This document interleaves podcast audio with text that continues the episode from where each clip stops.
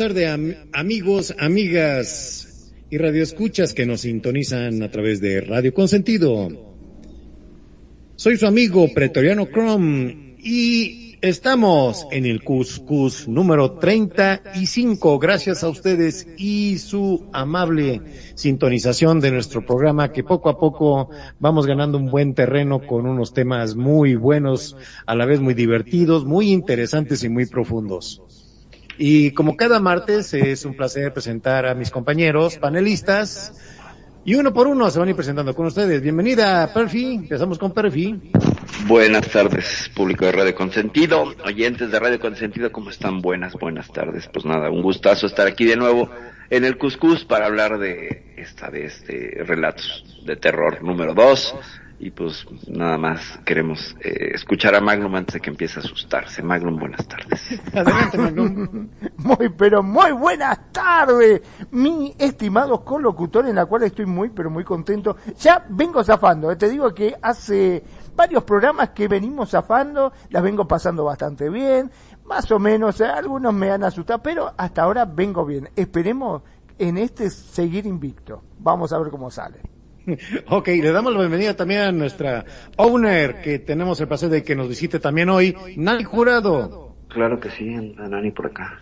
Sí, sí, sí. pero no- Acá está sentadita escuchándonos porque como le duele la cabeza se siente mal. Ah, muy bien, muy bien, muy no, bien, muy no bien. nos va a hablar. Muy bien, pues un gusto y bienvenida Nani, qué bueno que estás por aquí.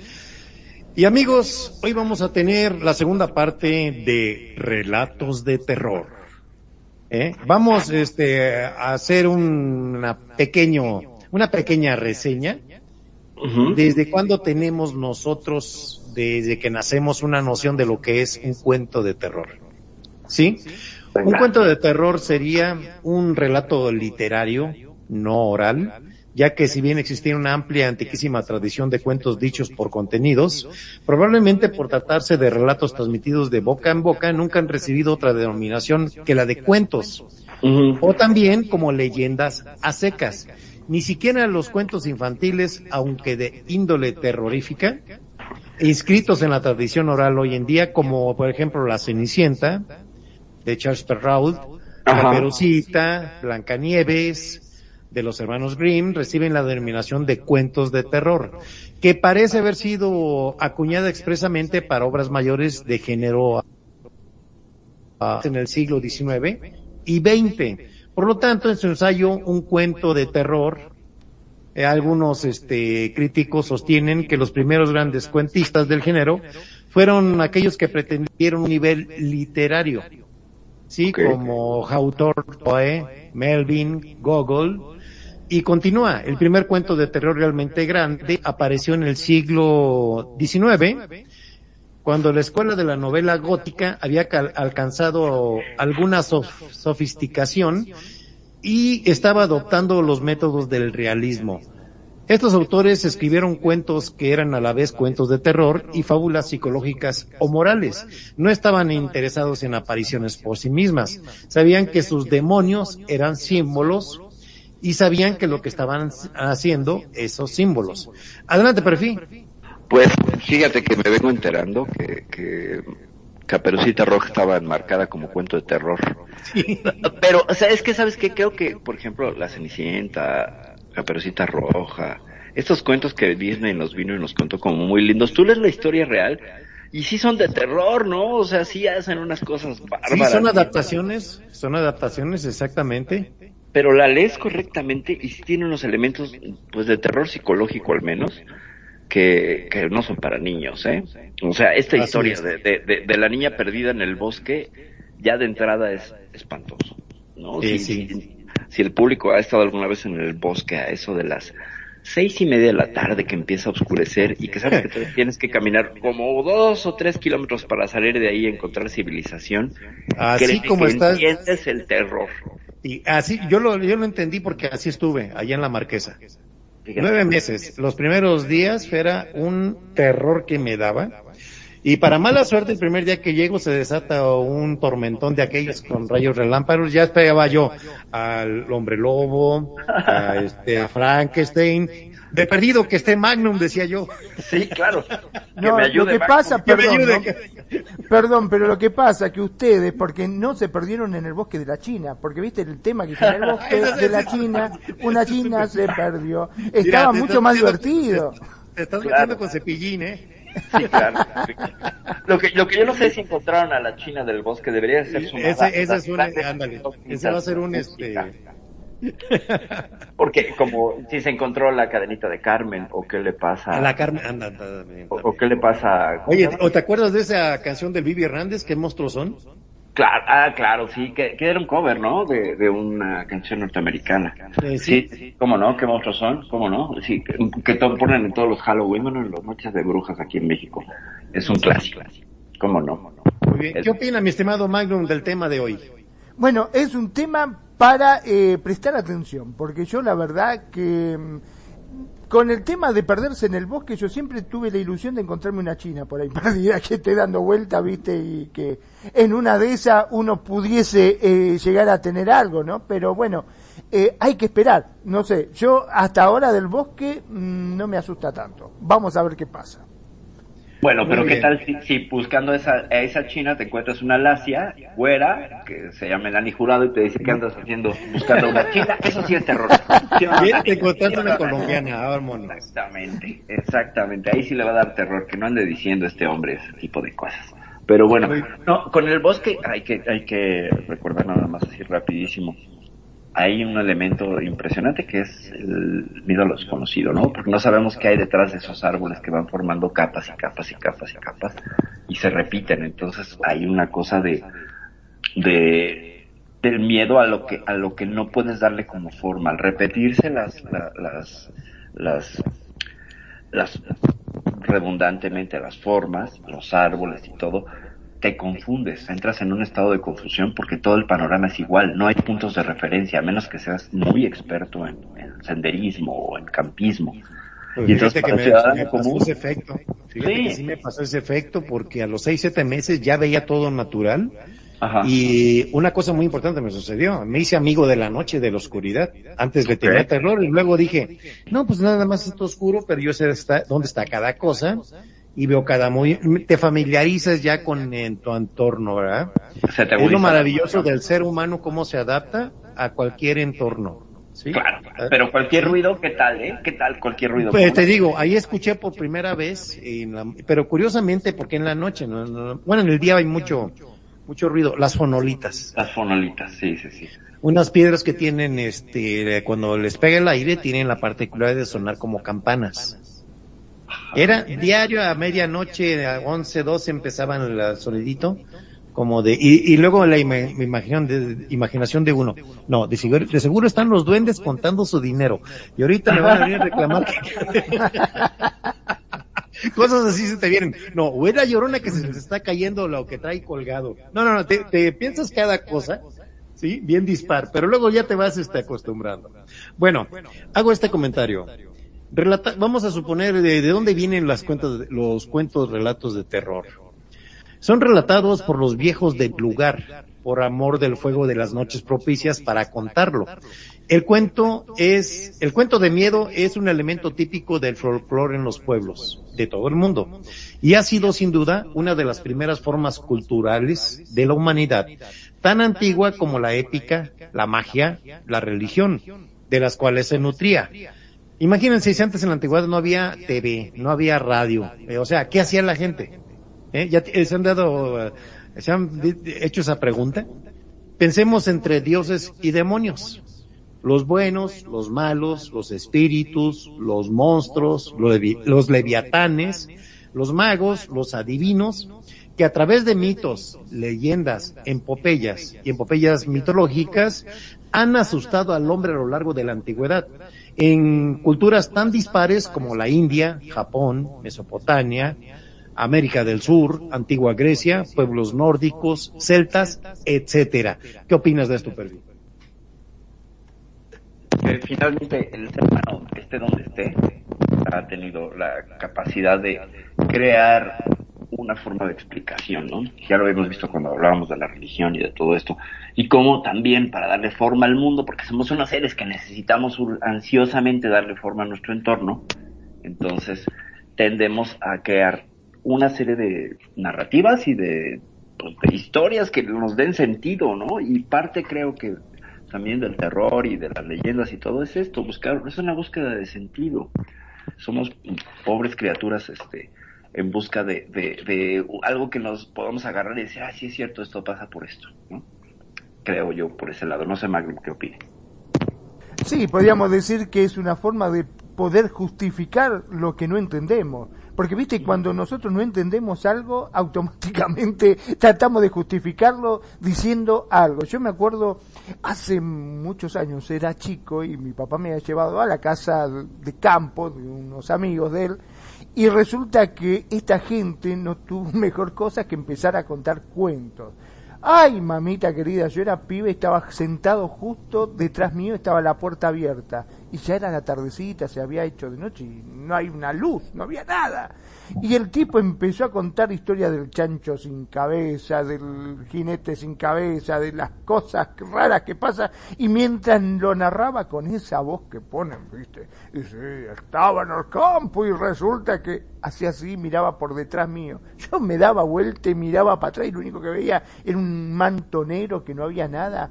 Mamita, un julepe tenía encima impresionante. Hablaba de la luz mala que se formaba supuestamente eh, con las osamentas que largaban los huesos. Este, se formaba esa famosa luz mala. Ay, qué miedo tenía, mami. Te juro que llegó un momento a, a la, en ese momento, adelante el tipo, yo me hacía el tipo de ciudad que no cree en nada. Pero cuando llegó la noche, te juro que no Mm. podía dormir. Escuchaba ruido, escuchaba voces, todo lo que se te ocurriese lo sentía. No sé por qué, pero no existía, pero mi mente lo creaba automáticamente. Claro, la sugestión, ¿no? ¿Cómo es la sugestión? Creo que es parte también de la del éxito del, de los relatos de terror que te sugestionan, El impacto, te el impacto- ¿no? Sí, el impacto psicológico. Yo, aquella vez que, que tuve que caminar como un kilómetro, dos kilómetros de un festival rape que fui y que por mensa no agarré el, ca- el transporte de regreso y tuve que caminar y se estaba haciendo ya de, ya de noche y frío y todo, me imaginaba que me salía el hombre lobo, todo, ¿eh? Todo, era pura imaginación. Y cada ruido que escuchaba, pues obviamente lo interpretaba y corría, ¿no? Entonces a- llegué agotada por andar haciendo ese tipo de cosas. Muy bien. Bueno, Lo- vamos a perdón, ¿no? pero lo peor del caso es que esta gente te miraba así hacia el campo y te decía, mira, ¿ves eso que va allá? Ese es el, no sé, el chancho sin cabeza. Mentira, el tipo, el tipo señalaba ahí en el campo, que estaba oscuro, que no se veía nada, y yo te puedo asegurar que yo lo veía. o sea, mi mente hacía que apareciera eso, ¿me entendés? Yo decía, ay, sí, lo veo, lo veo, y después mi papá decía, pero no hables pavada, así no hay nada, no es que te estás jodiendo, me decía. Y yo te puedo asegurar que yo creía, yo veía la luz mala, yo todo lo que el tipo miraba y decía, ay, va, mira, mira, ¿ves aquello allá? Y yo decía, sí, sí, ahí lo veo, ahí lo veo, mentira, no había nada, pero... Pero nunca, nunca falta el tipo valiente que le dices una cosa y te manda a volar. Ah, tú y tus cosas. Como la clásica, Perfi, tú me vas a entender. Es el Sí. diablo. Ah, ya se volteó. Sí, sí, sí, sí, sí. Y ahí luego se la decimos a Magnum, no podemos decirle al aire. el, el, algo, algo que me llama mucho la atención, cómo, cómo puede ser terrorífico un chancho sin cabeza, ¿no? Porque creo que sin cabeza pues no me puede morder, ¿no? Claro, no te puede hacer luego- nada. Aquí luego, ¿sabes qué pasa? El, el chancho sin cabeza aquí en México, si aparece, te aseguro que lo hacemos carnitas de Michoacán. No, si se aparece sin cabeza, pues ya no hay para hacer pozole, ¿no? Porque pozole, Pozole con no. las orejas. Exacto, y con trompa y orejas, ¿no? Entonces, pues no hay cabeza, no hay pozole. Pero de todas maneras, sí, imagínate ver caminar un animal sin cabeza. Sin cabeza. Es perturbador. Sí. Que sea una maldita gallina. Si a mí me, Sí. me, me pueden y me, me, me sobrecogen la, la, la, la imagen de las cucarachas estas que les cortan la cabeza y ahí andan corriendo todavía, es impresionante. Entonces, imagínate un chancho, que sí, obviamente sí debe de ser impresionante.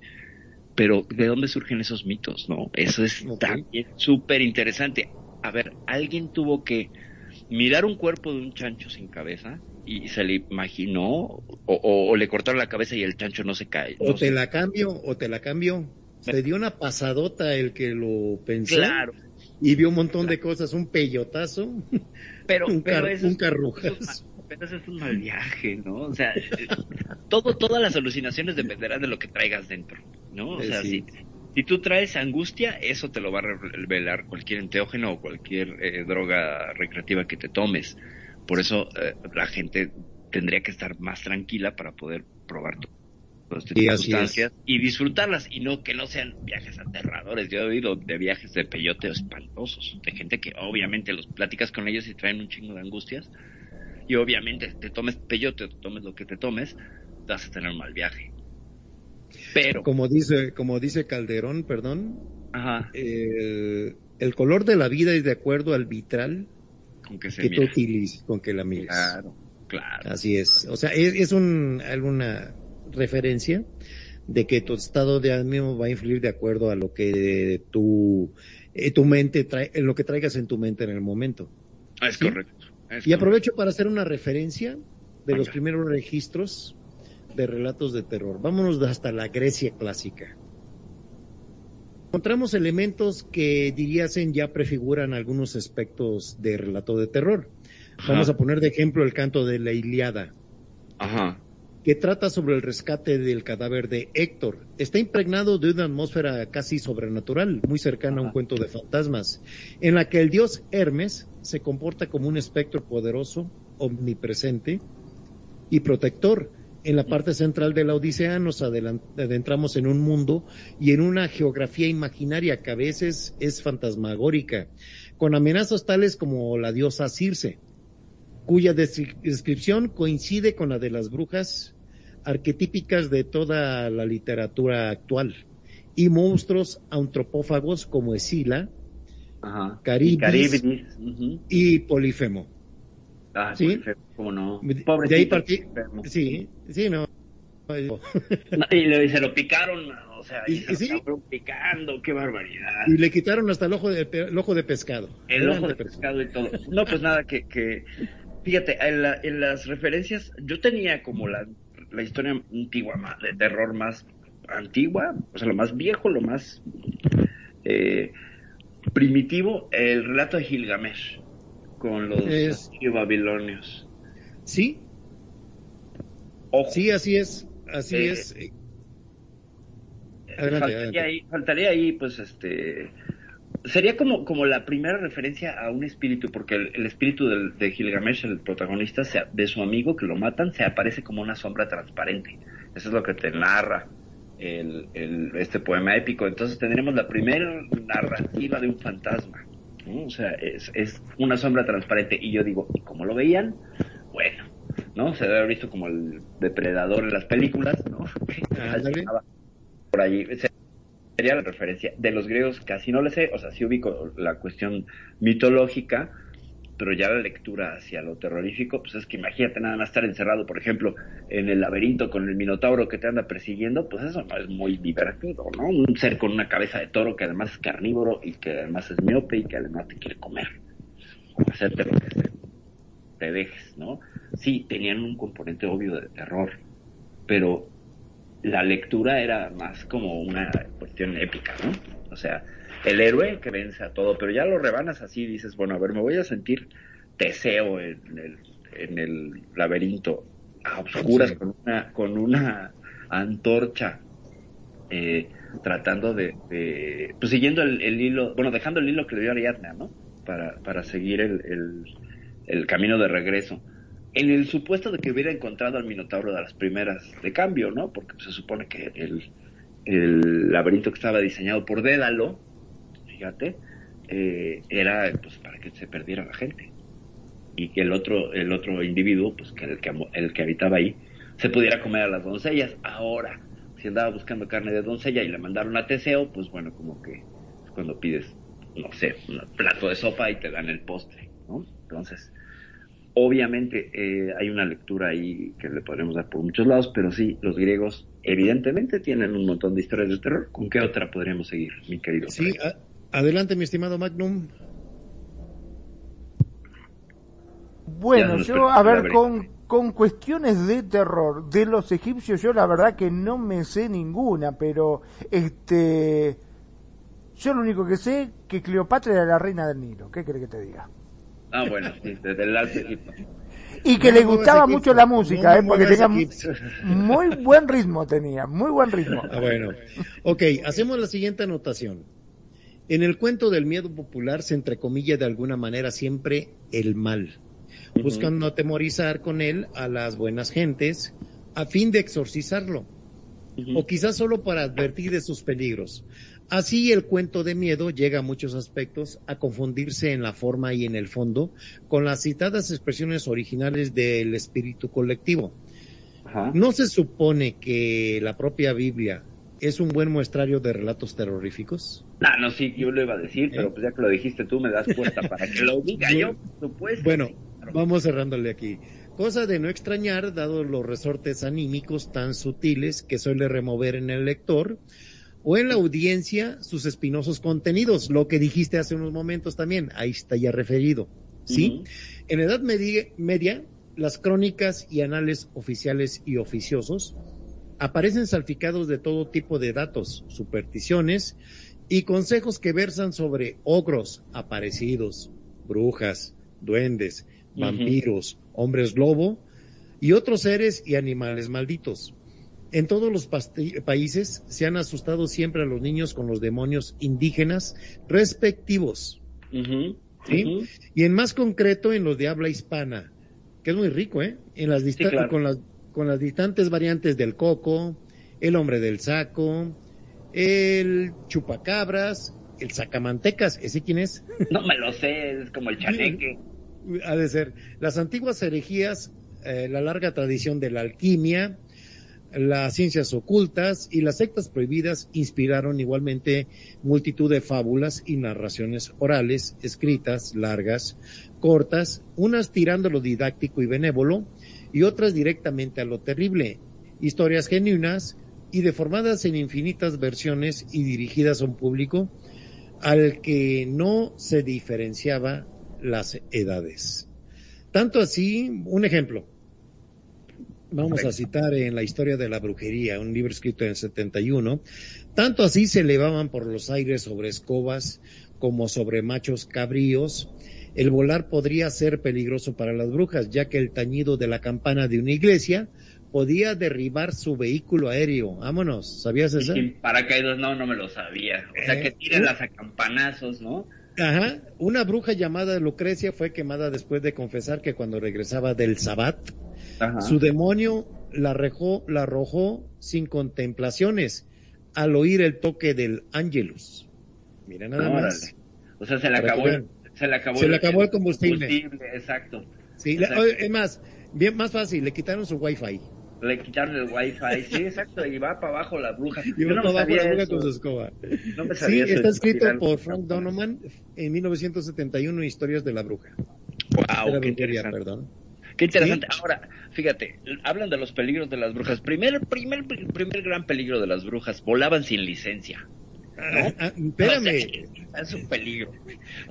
pero la escena más peligrosa que he visto de una, de una, de una bruja, ah. te voy a decir cuál es donde estuvo en peligro la bruja peleando con la pantera rosa, volando, quitándose la varita mágica y en peligro del alcoholímetro. Eso buenísimo, es buenísimo esa como no. Pero creo que es con Box Bunny, la bruja esta que cuando corría dejaba volando unos eh, eh, pasadores o unas horquillas y quedaban vueltas, no sé si es esa bruja. Ah, sí, creo que sí, sí. Veremos el referente más adelante del- de la cultura popular, pero otra cosa aparte, fíjate, poderte subir a una escoba, la estabilidad de la escoba como mera aerodinámica, pues puede ser que a unos que te gusta 40, 50 kilómetros por hora, pues no habría habido mucho problema, pero más allá, sin protección en la en la cara, te- se iban a ahogar las brujas, por supuesto. El sombrero yo no sé cómo siempre lo traían, ¿no? Porque todas las representaciones vuelan y traen el sombrero bien puesto. De seguro, eh, hay- de seguro hay eh, eh, brujas con casco en vez de sombrero de Fórmula 1. Exacto. Ahora imagínate, estar todo el tiempo montada, y, y perdóneme la audiencia la referencia, pero montada en un palo. Eh, sí, me explico. alborotes a Magno, por favor, porque luego No, no, no, no, yo- ¿no? Perdón, Pero. ¿alguna vez te llevaron en bicicleta? Claro. ¿Viste en bicicleta en el caño? Es Sí, claro. incómodo, es incomodísimo. Pero yo Ya no sabía, ya sabía. problema. Sí, sí, por eso mejor en los diablos, ¿no? Fíjate que Ándale, mejor los diablitos. Diablos, qué curioso que Como sean los de la diablos. central de abastos, de la central de abastos. No, no, no, los la- diablos, dos extensiones que se ponen en la rueda de atrás para que sirvan como... Ah, los diablitos, sí, base cierto. Había que- eh, unos, ah. unos tubulares que se atornillaban a la base de la, de la, ¿cómo se llama? De la bicicleta y ya te podías subir con alguien allá atrás. Pero ¿por qué se llaman diablos, no? Ahora yo se llaman Diablos.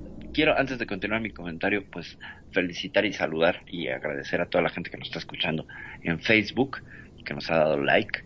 Empezando por nuestra queridísima y extrañada, porque no la habíamos visto por acá en estos días, a nuestra querida Luna Azul, Leonor Fernández Leo, preciosa, te mando muchos besos, gracias por escucharnos. A Ambar Levin también, besos y abrazos. Aranza Cromwell, besos también, gracias por escucharnos. Angie Heaven, Bohemio Love, Lucas Reyes, muchas gracias por escucharnos. Y también a Bárbara Garfies, a Geo Schneider, Geo queridísimo, a Gio de Santorini Alem y Kaori Actor. Gracias, gracias por estarnos escuchando. Y bueno, que aunque seguimos, porque ya me quedé yo sin comentario. Bueno, aquí en relación, vamos a hacer otra citación de, de relatos muy cortos. Vamos a hacer así relatos cortos para ir mirando. Eh, aquí hay un escrito. Es de un tratado de cuentos de terror de 1944. Entonces. ¿cuál es el motivo en estos días de que una solitaria casa de campo probablemente esté equipada con luz eléctrica, radio y teléfono? De nuestro regreso es, ah, eh, y estamos con el de regreso con estos cuentos anticuados. Bastan, creo, dos razones. Primero, la añoranza mística de la experiencia que siempre parece manifestarse durante los pe- periodos de una confusión social cuando el progreso político está bloqueado. Tan pron- pronto que sentimos que nuestro mundo propio nos ha fallado, tratamos de encon- encontrar evidencias de otros mundos. Segunda, el instinto que inoculamos contra el pánico de los horrores reales desatados en la Tierra.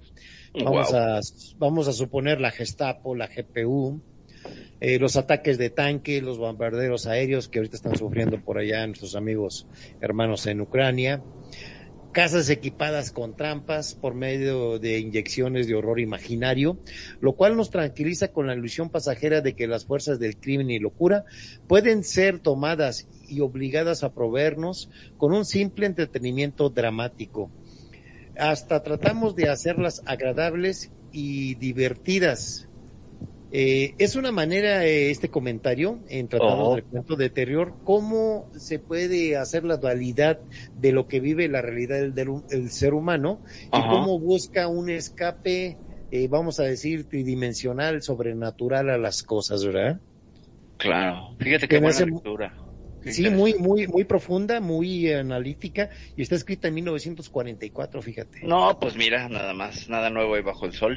Pero ciertamente yo no había reparado en que sí, cuando lo político falla, buscamos en lo, en lo, en lo que sería el realismo mágico, ¿no? Porque todo cuento de terror tiene ambos elementos de este de realismo mágico tan usado por por autores latinoamericanos, al menos en nuestro caso latinoamericano, cómo nos refiere a esto, y pues lo podemos adaptar también a las cuestiones europeas. Tiene que tener elementos reales que trascienden, que tienen poderes, que etcétera, y entonces existe esta manifestación, como dices, maléfica, ¿no? Para advertir o para amenazar, o te va a chupar, o te va a llevar la bruja, o bla, bla, bla. Y pues habría que también analizar el origen de algunos cuentos, como por ejemplo La Llorona si surgió en tiempos de turbulencia política, que no lo dudo, ¿no? Podría ser también. acuérdate, en, el- en los problemas económicos fuertes de México apareció el chupacabras. Claro, sí, por ejemplo, ella hablando de críptidos, nos comenta Luna Azul, dice que su abuelita materna, su abuelita materna Juanita, decía que las brujas las tiraban rezando. O sea, al tiempo que terminaba una oración, hacían un nudo y eso las tiraba. Fíjate. O sea Ah, que había, escuadrones Un antiaéreos, saludo para Luna. había escuadrones antiaéreos, ¿no? O sea, Está bueno eso. Hace el nudo.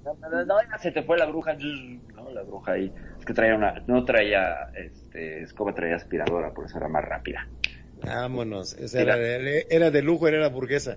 Exacto, esa era la, era la, la, este, la que traía el gadget más nuevo. Pero yo sigo pensándome, qué incómodo, qué incómodo andar en una, en una escoba. Pero bueno, ¿Sí? pues ahora sí que la ¿Qué, opina, ¿Qué opina de estos comentarios hasta la fecha, mi estimado Magnum? Sí, no, no, es bastante terrible. Ahora, yo me quedé pensando con este famoso chupacabra, ¿no? Yo me imagino la cabra corriendo y diciéndole a la vaca, che, cuidado que viene el chupacabra. Ah, yo soy vaca, jodete vos, ese correcto. Que te ching- No, pero también chupaba cabras, ¿eh? Eh, Era eh. como la garrapata, era como la garrapata. Ah, las vacas también la chupaban a todos. También a todos, sí, sí, sí. El genérico era chupacabras porque pues encontraron cabras, pero también chupaba eh, gallinas, eh, vacas y algunos caballos y todos mostraron mordidas de este, todos los animales de granja. Y voy a, voy a sonar medio raro, pero ¿algún tipo también se lo chupaba? Digo, No lo sé, no sé si, si tuvo, este, no, creo que no atacaba humano. Ah, no que atacaba humano, eh, ah. No, no, no, no, pues no, era inteligente el chupacabras, ¿no? No andaba que me Claro, andaba no, chupando humano. ¿Qué te ibas a ver a clenbuterol? Pues no, evidentemente. También la vaca, ¿no? Pero bueno, no sé. Eh, no, no, no sé, a lo mejor sí hubo por ahí algún registro de seres humanos atacados por un chupacabras, pero habría que checarlo. No, no lo dudo. Bueno, bueno, aquí en la parte más prolífica, prolífica en lo que tenemos registro, Eh, vámonos eh, a los antecedentes. Los ante- antecedentes inmediatos del formato breve como tal, hay que buscarlos no obstante en el, en el largo más concreto llamada novela gótica, ¿sí? Que floreció en la segunda mitad del siglo XVIII y primera del siglo XIX, eh, en tierra de nadie, entre racionalismo y romanticismo. En esa época Ah, de grandes escritores, sí, ahí aparece en los relatos más fuertes y mucha producción de estos relatos.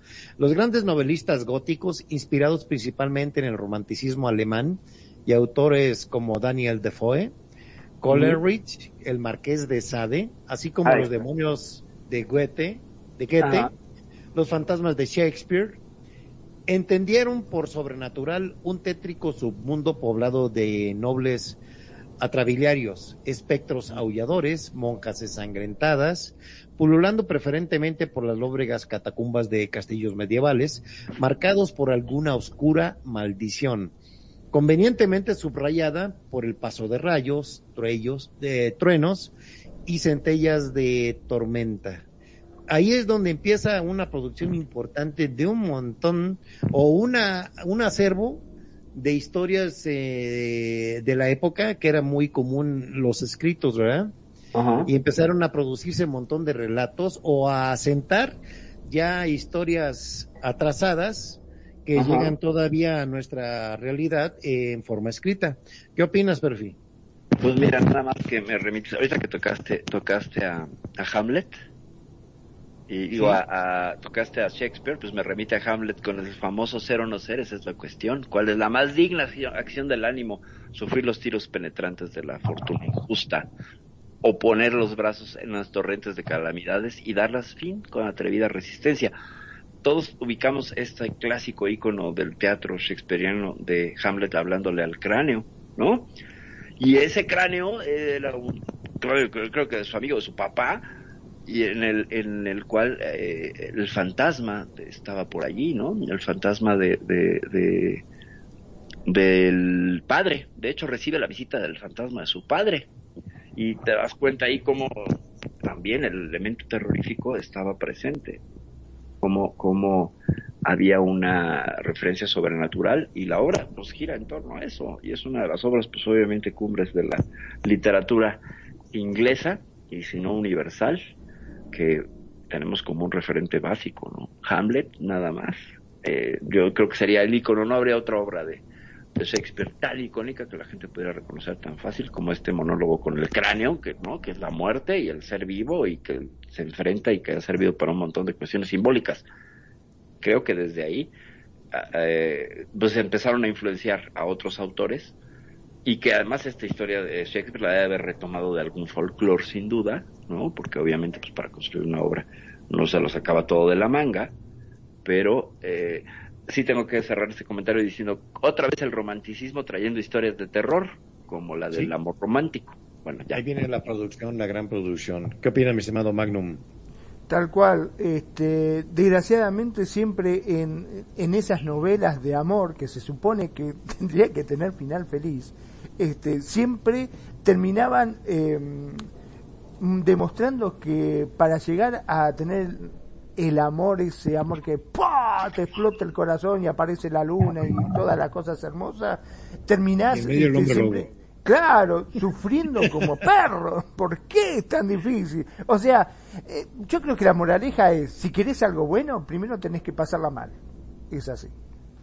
Uh, sí, parece un poco del amor sufriente, ¿no? Y tiene que ver mucho ahí con un amplísimo eh, paraguas cultural que tiene que ver con el amor que sufre, con el amor de que si no si no hay sacrificio en el amor, no es amor. No es amor. siempre de fatalismo, sí. con horror. Bueno, no sé si todo es así, ¿eh? A algunos se le da más fácil como, querido Preto, a Preto se le da más fácil. Él no es como nosotros que nosotros sufrimos. Muy bien, bueno, vamos con los grandes clásicos. Venga. Eh, ya cuando empiezan a, proyectarse las obras estas, desde los años 1800, aparece el norteamericano Edgar Allan Poe. Ajá. El irlandés Joseph Sheridan Le Fanu. Le Fanu, ¿cómo no? Son comúnmente considerados los dos autores que abrieron camino al género, el que, en donde Le Fanu se dice ser el, el fundador del relato de fantasmas, del Ghost History más moderno en Gran Bretaña. El fantasma de la señora Cloud, el té verde, el vigilante, con el diablo, son ejemplos de novelas. modalidad que tanta repercusión tendría luego en la época victoriana. Pero lo que asemeja a Poe es el novedoso tratamiento que da el fenómeno maléfico. Eh, la fácil explicación racional y aún más el desenlace moralista positivo eh, la mano de la providencia divina surgiendo de un modo u otro al final para poner las cosas bien, al monstruo, al bueno, al malo en su sitio. Eh, serán desterrados definitivamente por estos autores. Ambos además inauguran el terror psicológico. Más atento a la atmósfera de la historia y a medir los efectos emocionales que al mero susto. Fíjense nada más el concepto de cómo manejaron estos genios del terror, cómo proyectar y cómo causar el efecto que ustedes nombraron hace un rato. ¿Sí? Con Poe, el cuento de terror alcanza sus más altas cimas muy pronto, en los, hacia los años 30 del siglo XIX, periodo que vio nacer el cuento como género autónomo, al decir de Cotázar el, norteamericano es maestro absoluto del género porque, en primer lugar, siguiendo al propio Cotázar, lo es de la técnica del relato breve en sí. Por un lado, su gran instinto narrativo y por otro, su gran bagaje poético. Lo indujeron a incorporar en un ámbito que él determinó muy exigente y especializado, elementos, sin embargo, muy dispares procedentes de las artes plásticas, de la música, de la misma poesía, en la que incorporaba incluso los efectos distorsionantes de los alucinógenos. Decidió, a la vez que era preciso despojar el relato de todo elemento narrativo accesorio, alejándolo de la fragilidad novelística. Sobraba todo aquello que no contribuyera a efecto puntual deseado. Así de entrada en sus cuentos no tenía cabida las citadas consideraciones sociales, morales, religiosas. Comprendió que la eficacia de un cuento depende de su intensidad como un acaecimiento puro, es decir, que todo el comentario en sí debe radical, debe ser eh, radicalmente suprimido. En sus poderosas fantasmagorias no se trasluce otra cosa que una imaginación y una inteligencia portentosa, rígidamente al servicio de los designios artísticos. Poe no se fundamentó en una tradición específica ante las acusaciones eh, que se le dirigían al tratar de imitar a los alemanes. Él contestaba, el terror no viene de Alemania, sino del alma. Ah, qué buen punto, ¿verdad? Wow. Wow. Pues algo, algo que quiero aportar del otro lado del charco, ¿no? En 1816 se da una reunión importantísima para la historia de lo que es el género de terror, que son convocados por Lord, Byron, este Lord inglés, que ya haremos un poquito más de referencia para que ubiquen quién es, y su doctor, William Polidori, que nomás chéquense los nombres, eh, tenían unos amiguitos que dijeron, oye, vamos a pasarnos un verano allá en, cerca de, de un, tengo un chalet, ¿no? La villa de Odati en, en Austria, y está enfrente de un lago precioso, pues vamos a reunirnos y platicar, y entonces invita a dos personas importantísimas, el escritor Percy Bysshe Shelley y su amante, Mary, que después toma la- el nombre de Mary Shelley, no sé si le suena. Frankenstein, Frankenstein. Exacto, se llamaba ella entonces Mary Godwin. Y también estaba por ahí una tal Claire, Claire, Claremont. Eh, y pues obviamente en esta reunión, eh, porque empezó a llover y el clima se volvió loco y no podían salir, entonces estaban aburridos a muerte y decidieron, ya que eran escritores, la gran mayoría de ellos, pues ponerse a escribir historias de terror. Y entonces cada quien se fue a un cuarto y tenían que escribir la historia de terror más poderosa. Y de ahí es que nace, por ejemplo, eh, Frankenstein de la, de la mano de este escritor Shelley y su amante en ese entonces Mary, que es la que termina trascendiendo, pero bueno, hay que quitarle aquí al, al, marido parte de la autoría, ¿no? Y entonces, eh, de hecho sale como, como una novela anónima, este, Frankenstein, y después ya se atribuyó a esta mujer.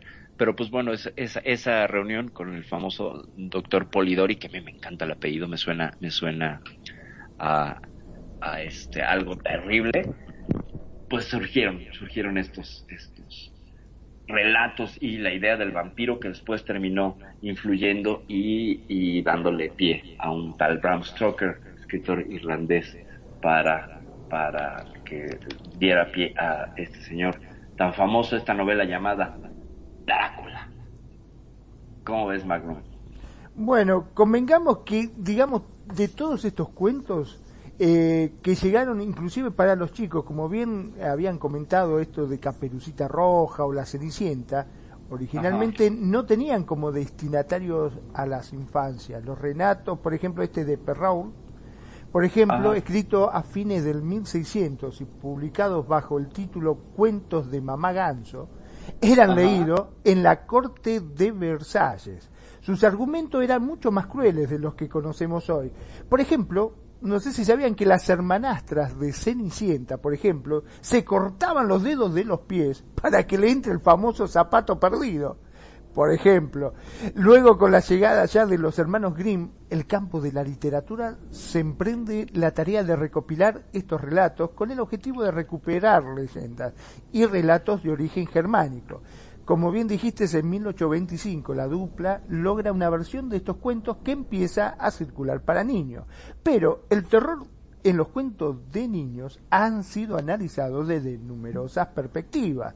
En el caso del psicoanálisis, por ejemplo, Bruno Bederheim, en su libro Psicoanálisis de los cuentos de hada, ha señalado que, por ejemplo, en Caperucita Roja es posible encontrar un conflicto edípico y un deseo de parte de la protagonista hacia el lobo.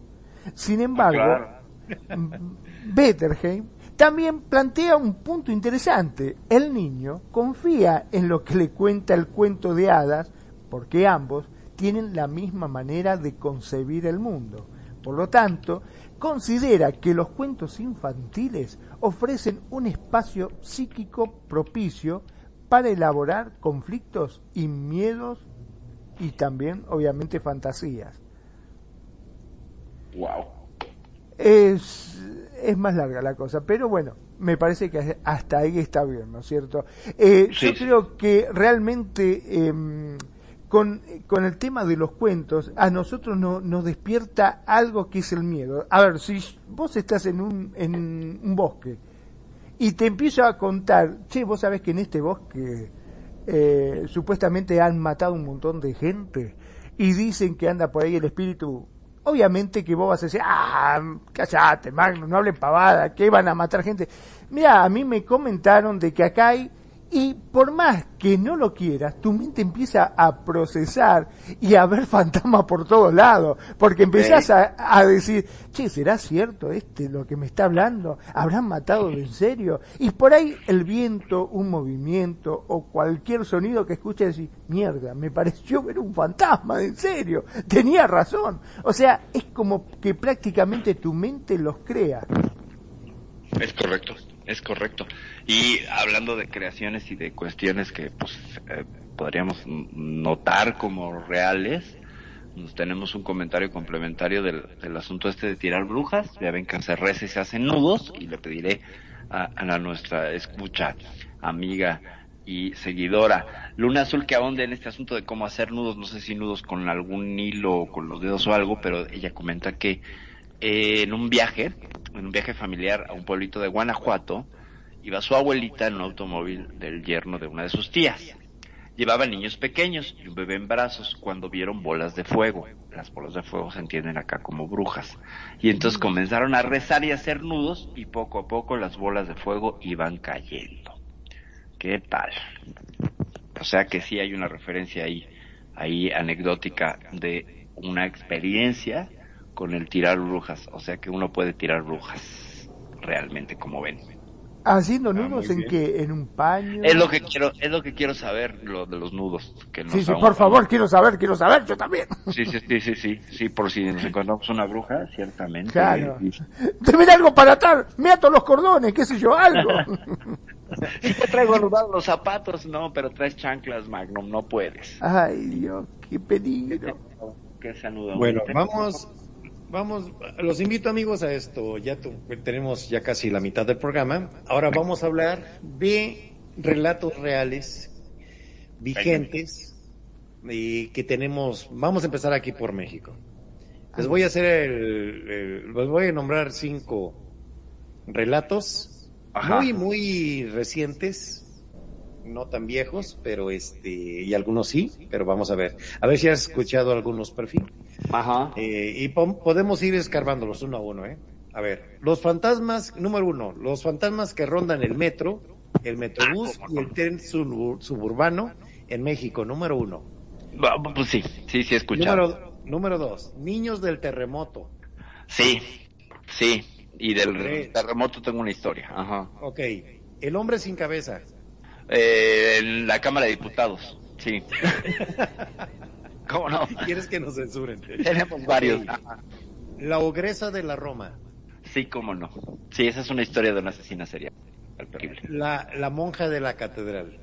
Eh, más o menos, tengo la referencia. Tengo otra todavía mejor de la catedral. Bueno, no mejor, pero ah, que suma. Bueno, hacemos, Ok, hacemos la referencia y ahí vamos eh, aportándole. Venga. Seguro has escuchado que los fantasmas que rondan en el metro de la Ciudad de México, el Metrobús y hasta el tren suburbano, en nuestra cultura siempre han existido de la creencia de que varios sitios de la ciudad están llenos de misterio. En este caso, con los fantasmas o historias de seres paranormales más sonadas en torno a nuestro transporte colectivo, ya que estos sitios guardan una energía muy poderosa debido a cientos y cientos de personas que lo visitan a diario. eh, esa energía vibra en cada del individuo que cuando pasamos las estaciones, así como la larga historia del metro y accidentes, se fusionan en un mismo punto para proyectar seres de ultratumba que han quedado atrapadas en nuestra dimensión. Es una definición de qué está pasando, ¿verdad? Claro. Eh, vamos a comentar algunos de los relatos de fantasmas más sonados de la Ciudad de México para que se espante Perfi. Cosa que dudo, pero bueno. Venga. El niño que gritan en consulado, estación consulado. Esa sí me da miedo, esa sí me da miedo. Y he visto me da miedo porque nunca lo ubicas al niño que dice mamá, mamá, y, y por donde anda el tipo grabando, como que la voz le huye. Bueno, probablemente es uno de los más escalofriantes. Sí. Es un niño que aparece y se lamenta en los transbordes y andenes de la estación consulado, justamente en la intersección de la línea 4 con la 5, aproximadamente a las 3 de la mañana es cuando se escuchan estos gritos, este, y ha habido videos, están en YouTube, donde los trabajadores al final se han topado con el espíritu del niño, ¿eh? lo pueden buscar en el YouTube. Ese es el, un ejemplo. Otro, Mujer de la línea 5. Ajá.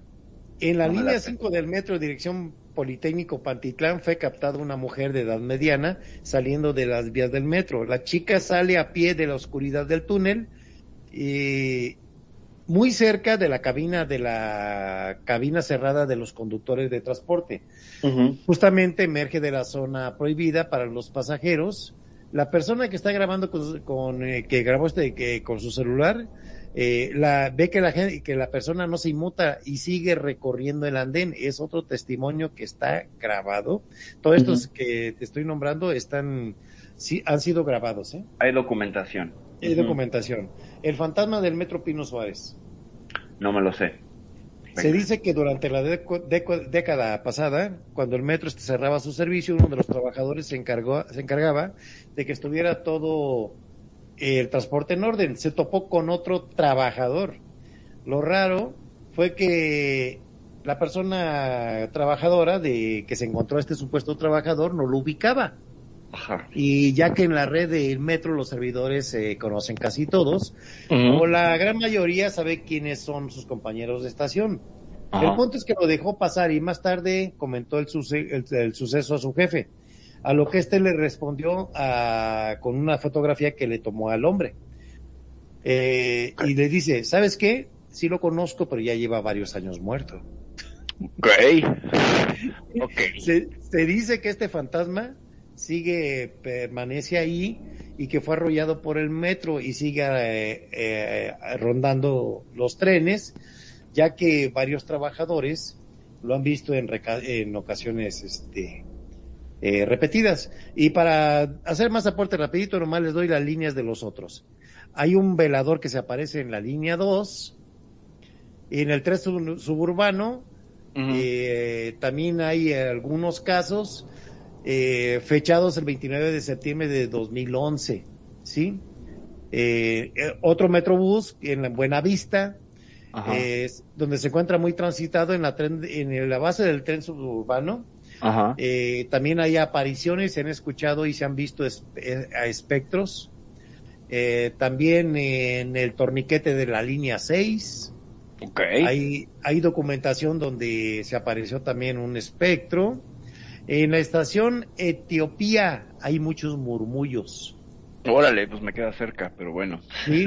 Voy a ir Tras varios meses de reparación debido al terremoto, eh, Etiopía abrió nuevamente. Sin embargo, en las noches varios usuarios reportan muchos murmullos en, en el andén de espera del Metrobús cuando está vacío. ¿Sí? Wow. Sí, en esa zona, acuérdate, fue donde acomodaron un montón de cuerpos. En el terremoto ahí por donde estaba el antiguo este estadio del Seguro Social, ¿no? Era. Ah, pues, ¿qué te digo? Yo estuve ahí. Ah, bueno, ok. Sí, tuve Bueno, la- es- la- no sé si dichosa o honrosa, no sé, oportunidad de, de mirar el Parque Delta, eh, Sí. cuando era el Parque del Seguro Social. Y pues tenía 15, 16 años, y nos sumamos a los trabajos de, de, de rescate y ayuda, pero pues como estábamos muy chavos, eh, nos dieron la, y tenemos auto, nos dieron la tarea de repartir víveres y, y llevar frazadas y cosas, y en una de esas nos tocó llevar hielo allá, y llevamos hielo, eh, traemos una camionetita eh, que nos permitía subir pues una gran cantidad de bolsas de hielo y ahí los escuincles fuimos a llevar las bolsas y estaba tapizado eso de bolsas de, de cuerpos, man. O sea, impresionante. Estos ojos que son de comer los gusanos lo vieron y es una, sensación que nunca se me va a olvidar. Dios, si no, Nunca, olvídate. nunca, nunca. feo, Impresionante. Qué feo. Esa, y no sé si ya les conté la otra del terremoto, pero más adelante que toquemos el tema les, les paso otra. De otras dos que son así de bárbaras. Adelante, perfil, sigue, este, te cedo la palabra. Con el metro, con el metro, eh, con el metro tuve la oportunidad de platicar con una conductora del metro, una amiga que era conductora del metro y en una reunión obviamente le preguntamos que qué historias de terror conocía, estos antes del YouTube, eh, estos debe haber sido por el 92, 91, antes del boom de los registros en video y nos contaba dos historias muy fuertes, una un poco eh, tragicómica de un tipo que se intentó suicidar saltando hacia el metro, pero no calculó y entonces en su salto se acabó incrustando por la el cristal de la cabina Entonces, al entrar le dio un tope al, conductor y los dos acabaron en el hospital. No, nadie murió, pero pues bueno, ¿no? En un intento de suicidio muy loco. O sea, el tipo pegó tal brinco que acabó metiéndose por la, por la cabina y dándole un tope volador al, conductor. No se murió.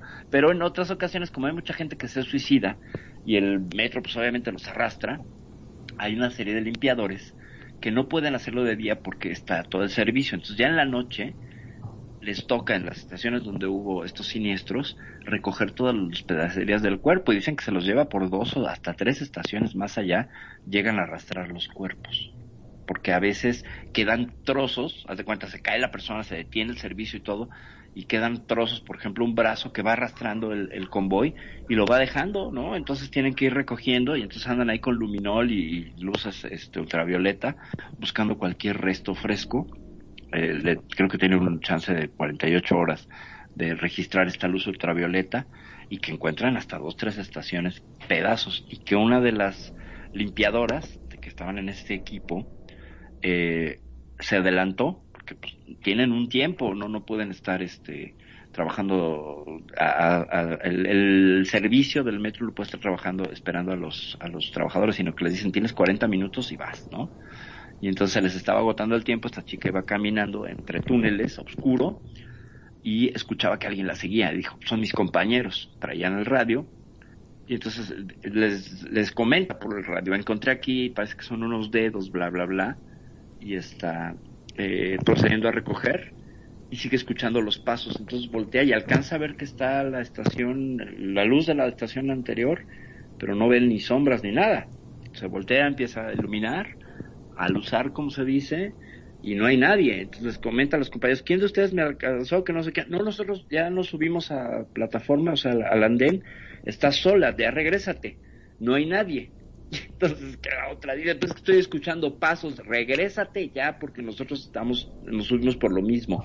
Entonces, en dos puntos escuchaban pasos de algo que se acercaba y que no era ninguno de los trabajadores. Qué miedo a mí me da esa historia, porque wow. imagínate estar en el túnel recogiendo los trozos de alguien y que ese alguien pues también te quiere ayudar a recoger sus trozos.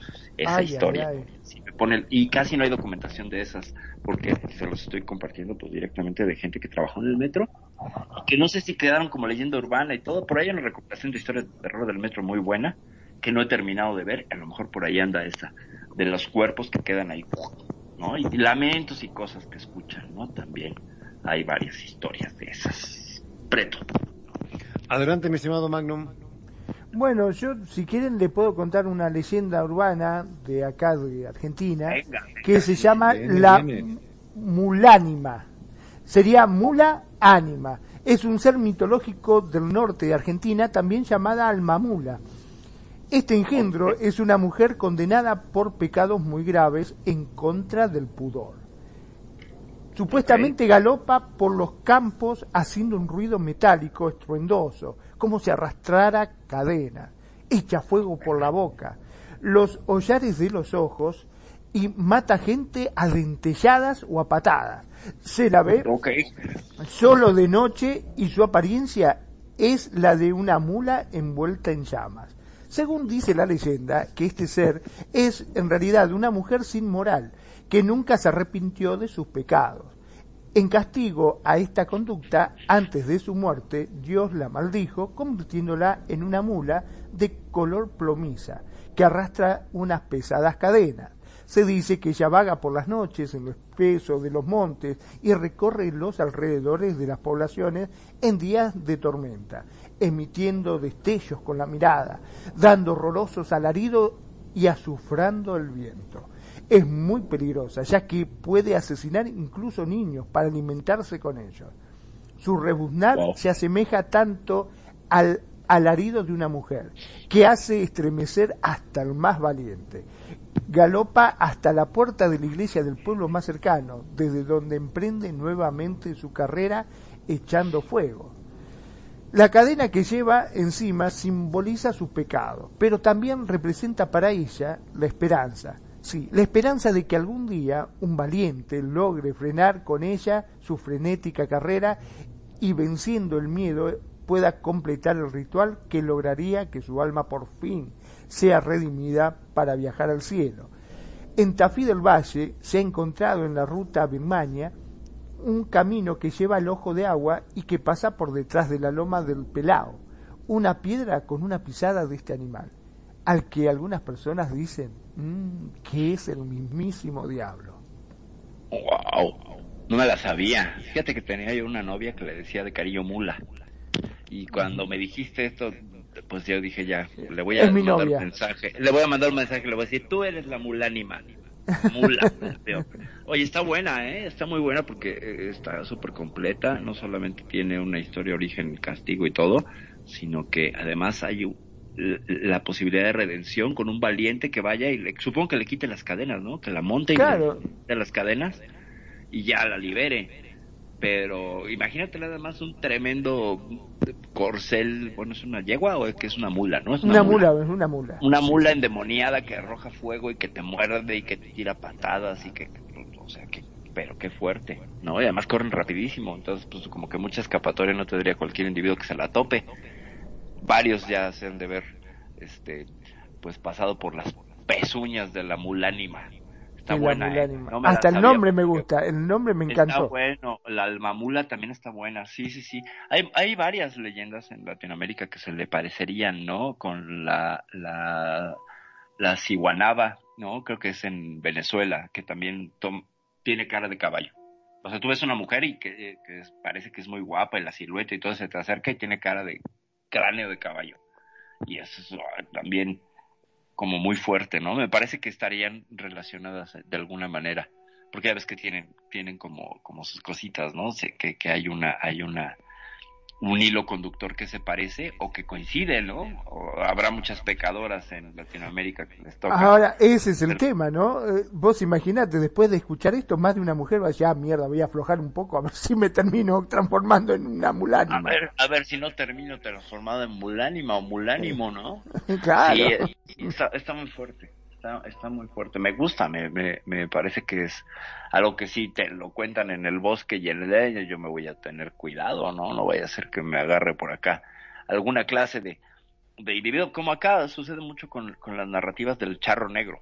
Se supone que acá si andas en el, en el monte, sobre todo en la zona occidente del país, se te puede aparecer el charro negro. Y de hecho se aparece y, y te promete cosas fabulosas. Es un tipo perfectamente vestido de charro con una con un traje así de lujo, eh, corbata de seda, este, todos los hilos son de oro y plata en el traje. Eh, es un individuo muy apuesto que viene en un corcel negro precioso, así azabache brillante. Se te aparece y te acompaña una parte del camino y se supone que es el diablo y te va a tentar y lo que le pidas obviamente se va a cobrar. ¿No? Pero que, que te hace sentir acompañado, seguro, y que a veces la gente le cae bien y la deja ir, y hasta la premia, nomás porque no le tiene miedo. Eso er- sería con, con el charro negro en una de tantas versiones que hay. Con el charro negro, pero dicen que si se te aparece, pues es el mismísimo, el mismísimo innombrable y el mismísimo del moño. ¿no? Wow. Entonces sí hay, sí hay varias historias al respecto, ¿no? De que se aparece en forma de varias cosas, pero acá pues toma la forma eh, folclórica, ¿no? Del, del charro negro y que pues sí, sí, además si, si es una mujer se la intenta llevar. Si es un hombre lo tienta, pero a las mujeres se las intenta llevar. Les Wow. invita a, a que suban al caballo y que ya valiste si te dejas, te llevan al infierno. Ay, ay, ay. ¿no? Entonces, sí, sí, sí, y que le gustan pues obviamente las chamacas, ¿no? Pero pues obviamente se lo creería más al diablo. Pero ahí anda, o sea, no discrimina el diablo, ¿no? Si es si es hombre o mujer, de todas maneras quiere sacar sacar ventaja, pero te digo que en ocasiones hay gente que se lo ha encontrado y cuentan y que pues hace un tipo simpático y toda esta otra parte que tiene el buen Lucifer, ¿no? Que es amable y todo el rollo, ¿no? Sí, Entonces, también ¿cómo acá ves? tenemos otra, por ejemplo, el escalofriante hombre sin párpado. Pero bueno, vamos a dejarlo a Venga. Presto que cuente. Que nos comente un poco del charro. Sí, cómo no. El charro negro. Eh, hay un, hay un, este, ¿cómo se llama? También un, al- una historia de terror, perfil. Ajá. ¿Te acuerdas en los años 80, casi 90? Tenemos la costumbre en México de hacer muchas fiestas con música estereoplaneada. Ajá. ¿Sí? Sí, sí. Eran discotecas andantes que se instalaban en cualquier lugar Ujú. Y este y toda la gente pagaba su boleto ahí hacían una tipo de disco ambulante muy exitosas en su tiempo Sí, sí, sí. pues no sé si te acuerdas del relato de que llegó un carro muy bonito último Ajá. modelo a un lugar se baja un tipo un tipazo bien vestido acá Guapo. y guapísimo muy para cara de ángel y todos hasta los hombres dijeron oye qué tipazo no Altísimo acá, muy tipo. ¿eh? Y como estaba todo a media luz, pues bueno, ¿sí? Y invitando, traía mucho dinero, invitándole a copas a todos y todas las mujeres alrededor de él. Cuando de repente se ilumina por accidente el lugar con la luz este más intensa y van viendo que el tipo tiene una pata de cabra y tiene una pata de gallo. Es correcto. Sí, sí, sí. O las dos patas. Eh, Hay las otras dos patas. versiones. Hay otras Ajá. versiones también en como hacia Guadalajara, ¿no? Que, Sí. que hablan de este, de este que en Guadalajara tiene más patas de gallo y más hacia el centro patas mixtas, pero el caso es que se aparece y es quién? El innombrable. El innombrable, el patas de cabra. Sí, sí, sí, Wow. sí. me- Bueno, pero, me- perdón, ¿no? Pero ustedes tienen muchísimas historias. Sin ir más lejos, acá, eh, acá Argentina ha llegado una historia de, de un tipo también muy fachero, que supuestamente eh, a las mujeres la vuelve loca, mujer que ve este, es atraída por él. Es la famosa historia del pinche preto, no sé si ustedes lo, lo escucharon. Sabemos una de un tipo muy canchero y este y que tiene que tiene un gran atractivo con las mujeres, ciertamente, pero pues no vamos a ahondar en- Estimado público, no les crean nada, esa es una falsedad. No, yo les tengo, les voy a tentar, muchachos, vénganse conmigo, escuchen el cuscús. Bueno, ya. Este, sí, hay, hay varias historias de, de- del diablo que es muy, muy galán, ¿no? Que es muy bonito. En otras no, en otras no tanto. Pero, pues, nos faltaban cosas, ¿no? Eh, Dentro de la lista, eh, mi querido Preto. Ahí, les, ahí les va, eh, vamos a, con la, ¿cómo se llama? Con la ogresa de la Roma. Este es un hecho verídico, muy lamentable, muy feo, desgraciadamente, pero vamos a sacarlo al aire. ¿Sí?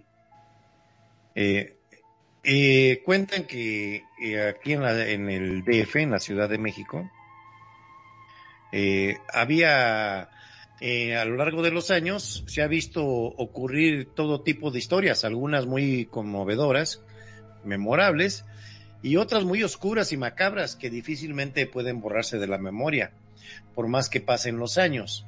Durante la década, década de los 30 se dieron a conocer una serie de crímenes que cambiarían la vida de los habitantes para siempre y darían vida a una tenebrosa leyenda, la de la ogresa que habita en la famosa colonia Roma.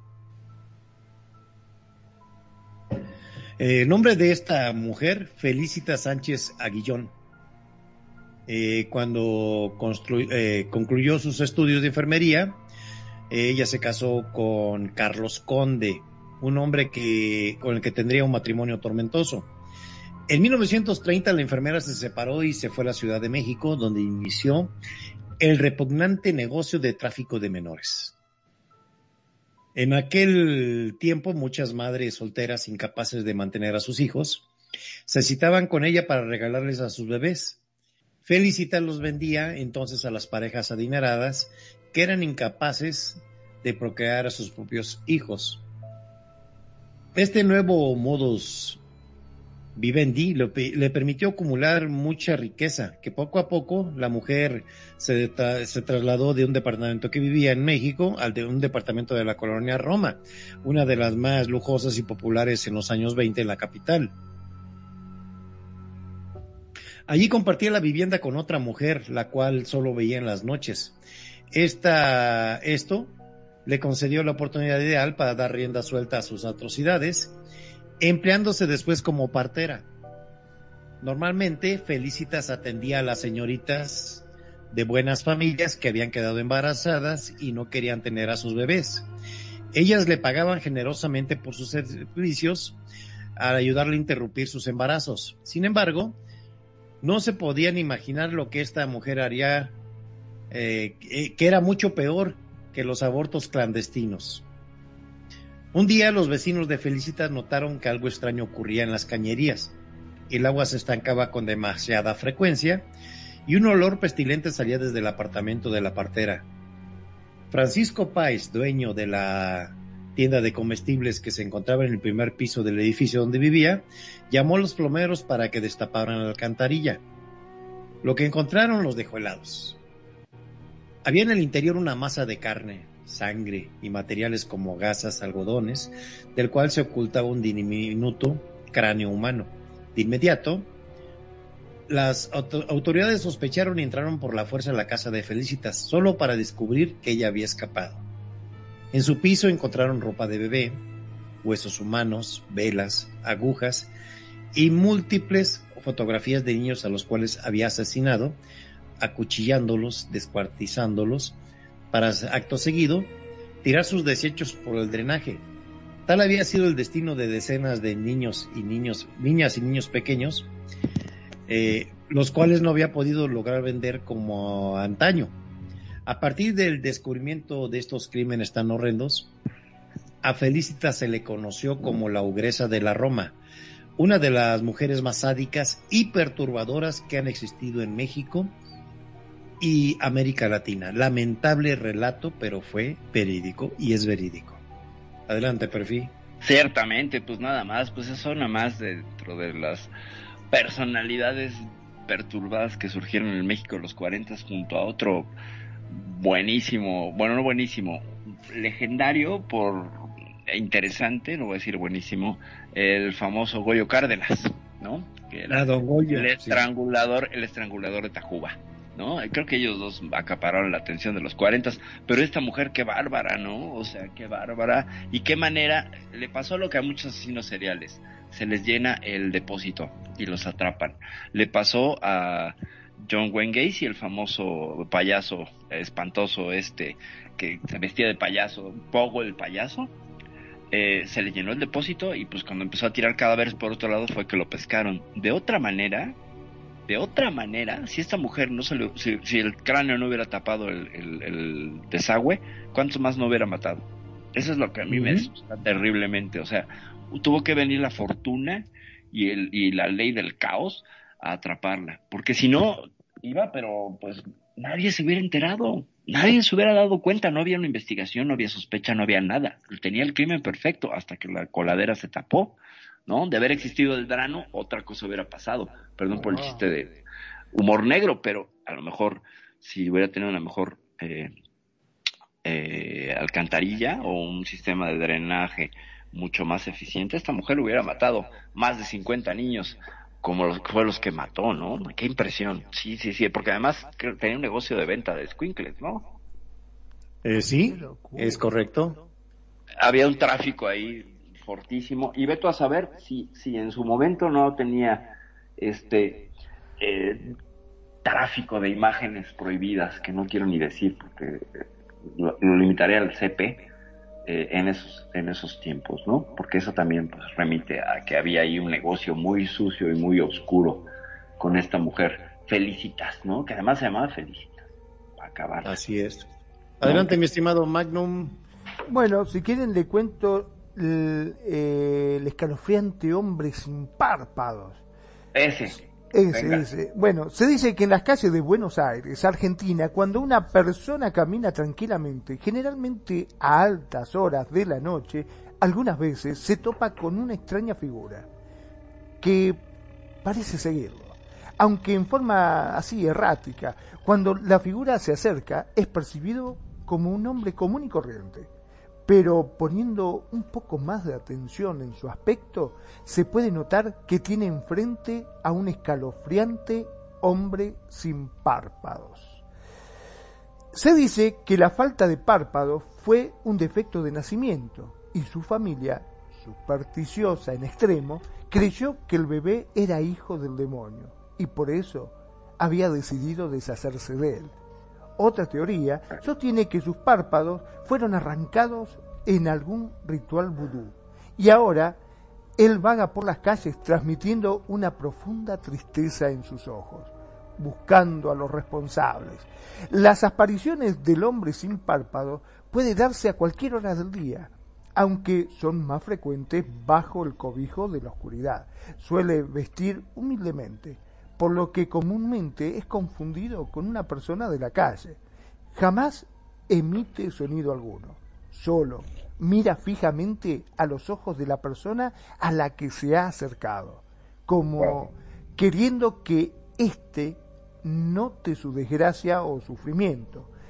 Suele acompañar a quien lo ve durante algún tiempo, para después cambiar abruptamente de dirección y desaparecer en la lejanía.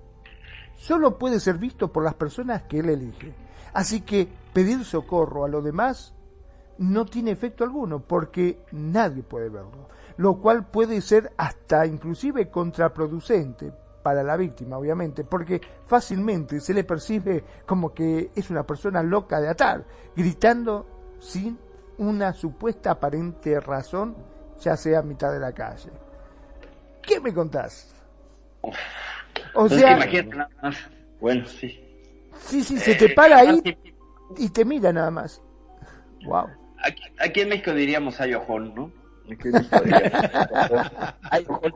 Pero, a ver, eh, yo creo que lo que los párpados tienen una función básica, que es humedecer el, el, la órbita, el globo ocular, ¿no? Entonces, vivir sin párpados, pues requeriría estarse humectando todo el tiempo, o bien terminaría perdiendo la vista, ¿no?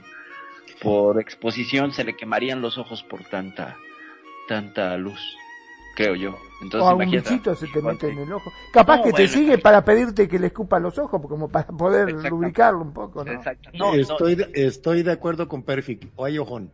Hay ojón, y yo le pedí, si me lo encuentro le diré algo, a ver, guiñame el ojo. Eh, le, explico, le explicamos a Magnum qué es eh, hay, ojón. Es una expresión en México que tenemos, este, de sorpresa, de admiración, y te puede ser de burla también.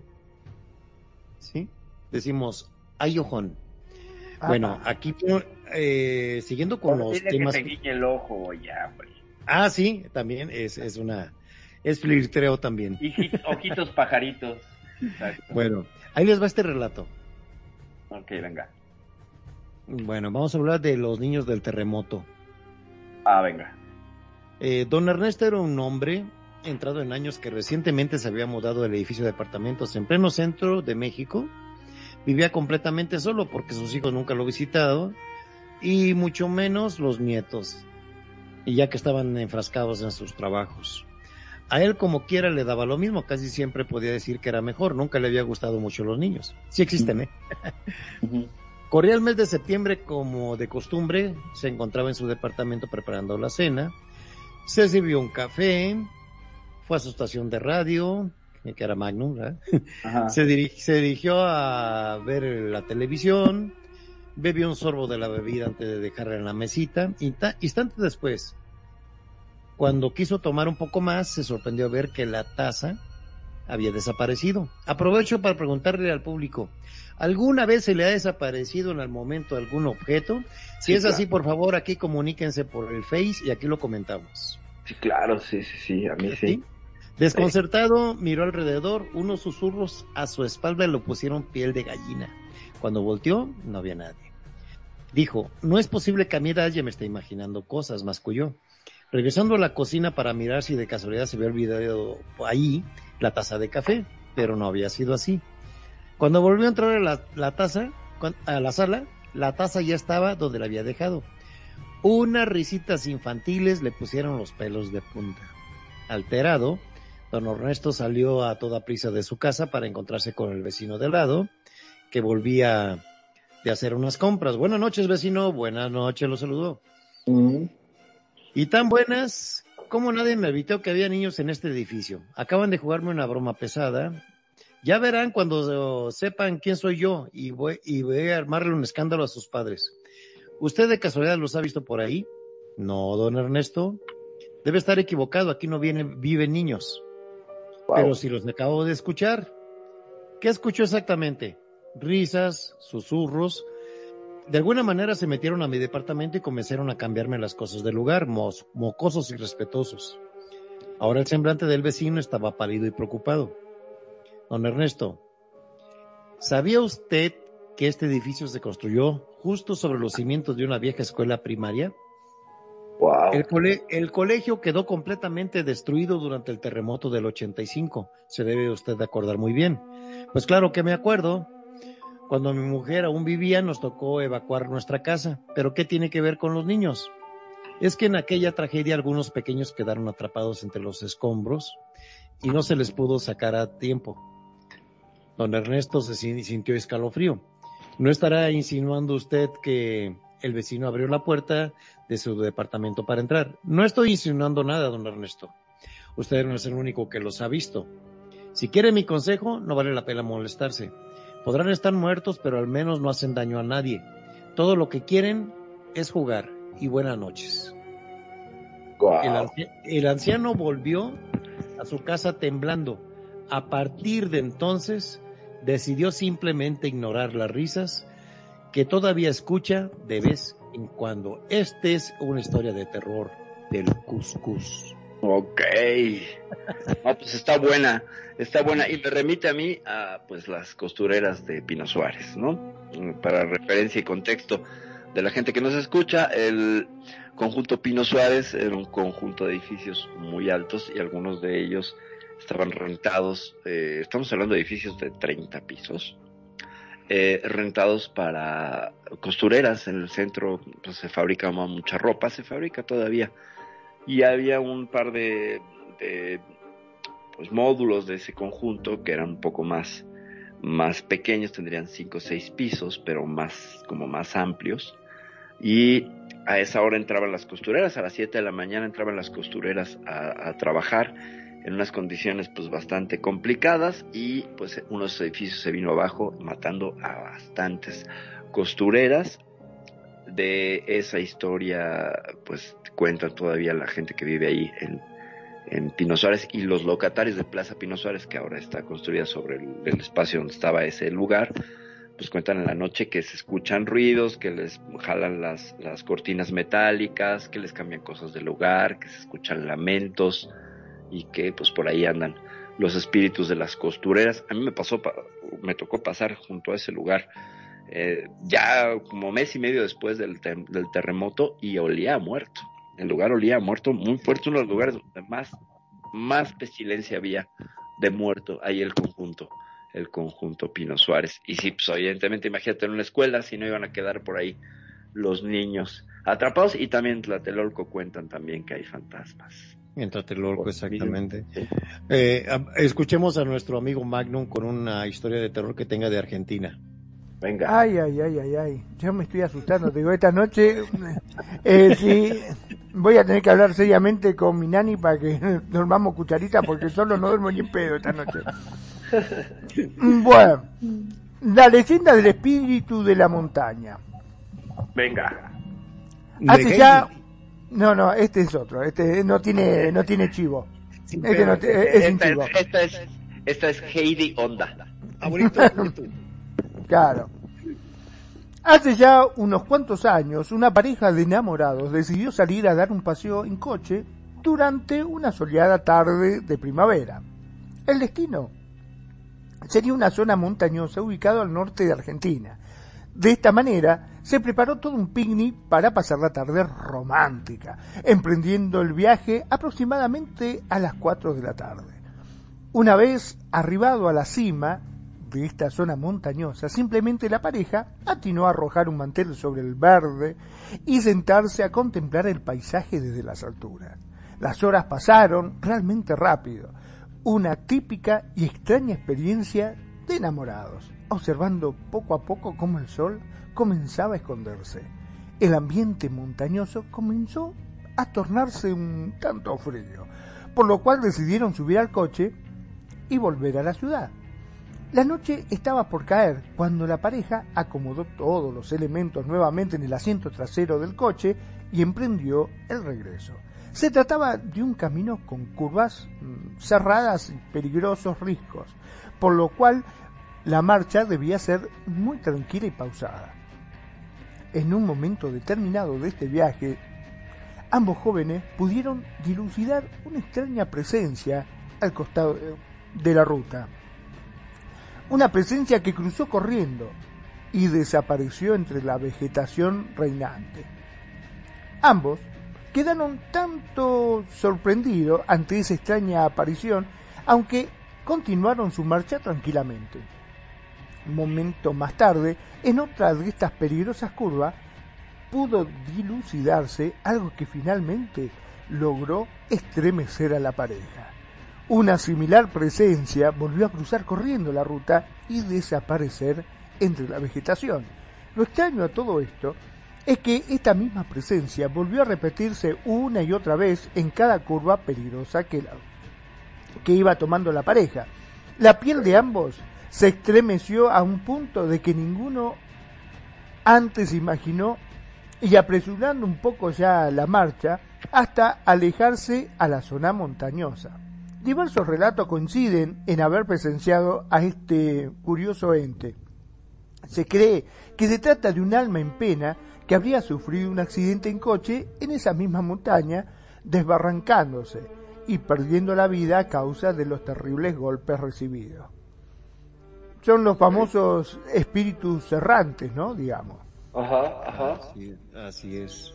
Muy buen relato, muy buen relato.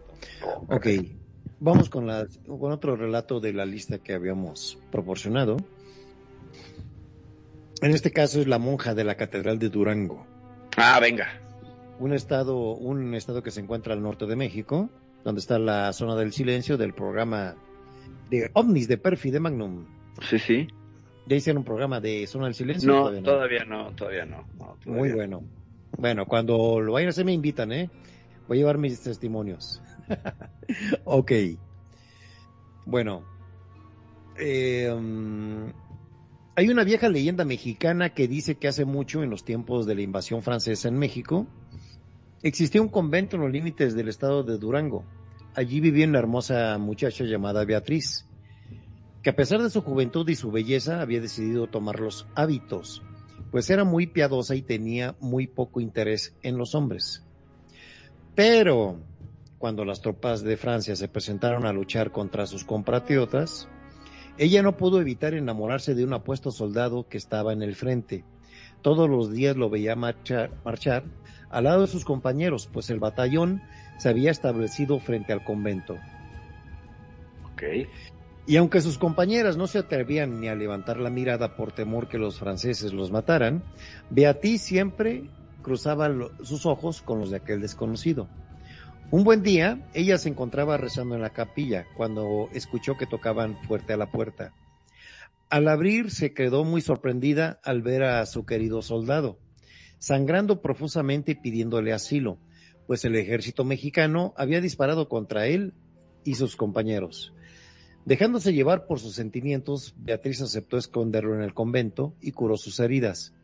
Le llevó de comer, de beber, le preparó un catre para que descansara. Así transcurrieron los días y entre ambos surgió un amor profundo. Ahí está el romanticismo con el terrorífico perfil. Ah, huevo. Sí, claro. Sí. Sin embargo, cuando el soldado se recuperó por completo, hubo de partir en busca de su ejército. Antes de irse, le da un beso a Beatriz y le prometió que un día regresaría por ella. Aquella fue, aquella vez fue la última vez que la monja lo vio, volvió a ver. Ok. Ella no, ella no tuvo manera de saberlo, pero días más tarde, cuando su amado logró reunirse con los franceses, que habían sobrevivido en la última emboscada, todos fueron sitiados de nuevo por soldados mexicanos y fusilados sin piedad. Ignorante de su destino, Beatriz tomó la costumbre de subir cada tarde hasta el campanario de una catedral que se hallaba junto al convento para mirar por si acaso el hombre del que estaba enamorada había regresado por ella. Pero los días pasaron y junto a ellos los meses, los años. La monja enve- envejeció llena de melancolía por el amor de su vida y se rehusó a dejar de acudir a la catedral. En el, fordo- en el fondo guardaba la vaga esperanza que un día vería al francés aparecer e irse juntos. Una mañana al acudir a abrir la puerta principal de la catedral, el sacerdote se, se quedó paralizado al descubrir un cuerpo sin vida en el suelo. Era Beatriz, quien finalmente había logrado parar de sufrir por amor al caer desde el campanario. Wow. Desde entonces se dice que a veces se puede ver el fantasma de una monja deambulando de tristeza por el lugar. A veces se le ve asomarse desde el campanario, desde donde cae de una manera horrible, la ven caer. Otros simplemente aparecen afuera, aparece ella afuera de la catedral como una sombra que se desvanece entre las paredes. Se dice que sigue esperando a su enamorado. Esa es otra historia del Cuscus. Ok. No me la sabía, ¿eh? No me la sabía. Y qué terrible que repita el loop de su muerte una y otra vez, ¿no? Sí, O sea, que esté en ese resentimiento. Hay una historia muy moderna de Internet. eh, incluso está hasta documentada porque se ve ahí la silueta de la chica. Una chica que hacía footing o jogging afuera de su casa en Sí. una, una ruta y que muere atropellada y que la vecina la graba días después de muerte la, la ves corriendo a la tipa, repitiendo hasta mira. la eternidad, el- el- la, la, la dinámica, ¿no? Qué fuerte. Hay, pues fíjate que hay una historia muy reciente, muy real. No es fantasmagórica, es hermosa la historia, pero muy parecida a esta. Ujú. Venga. El muelle de San Blas. Ah, bueno, sí, el muelle de San Blas que se inspira una canción, claro. Eh, Maná. Maná se inspiró en la canción El muelle de San Blas. Eh, te dejo la historia. Eh, no, no, no, tú, tú, por favor, por favor. Bueno, eh, en una vi- visita que hicieron a, a California, eh, la banda mexicana Maná, fueron a lo que es eh, San Blas, un puerto. Allí vieron a una chica, una señora vestida de novia, y les llamó la atención a Fer, al, Ajá, al- ajá, al- al vocalista, ajá. y preguntó que quién era, y le van contando que era una chica que se iba a casar y su prometido un marinero, que dos, tres días antes de la boda tuvo que zarpar a trabajar al mar, pero tuvo hubo una tormenta parece y de la cual eh, no apareció el novio. Ella Ajá. ella quería casarse. Todos los días iba vestida de novia esperando que apareciera su amado. Wow. Sí, Pues, hay otra canción de Mecano, ¿no? sí. La de Miguel bien- luchando a, fuer- a- muerte con el mar, ¿no? Creo que sí, También. e- esa la he Habla- escuchado dos, tres veces. Sí, y ahí es donde nace, le dio mucho la historia a Fer y la hizo canción. Ok. Eh, cuando se estrenó, a los pocos meses, un exitazo total, quizá porque hay razón, en España. Sí. Más que en México, ¿eh? Es Wow. como un himno al mar. Wow. ¿Eh? Muy bonito. ¿Qué opina, mi estimado eh, Magnum? Yo te digo que estoy a punto de tirarme bajo la cama ya. Es demasiado fantasma para mí. Es de. Pero esta historia no es de fantasma, es una historia bonita, romántica. Te espanté con la otra, pero con esta no. Nada, que te más de Nani. Eh, Tengo, tengo. Vos sabés Sí, que tengo acá un fantasma, el fantasma de la novia.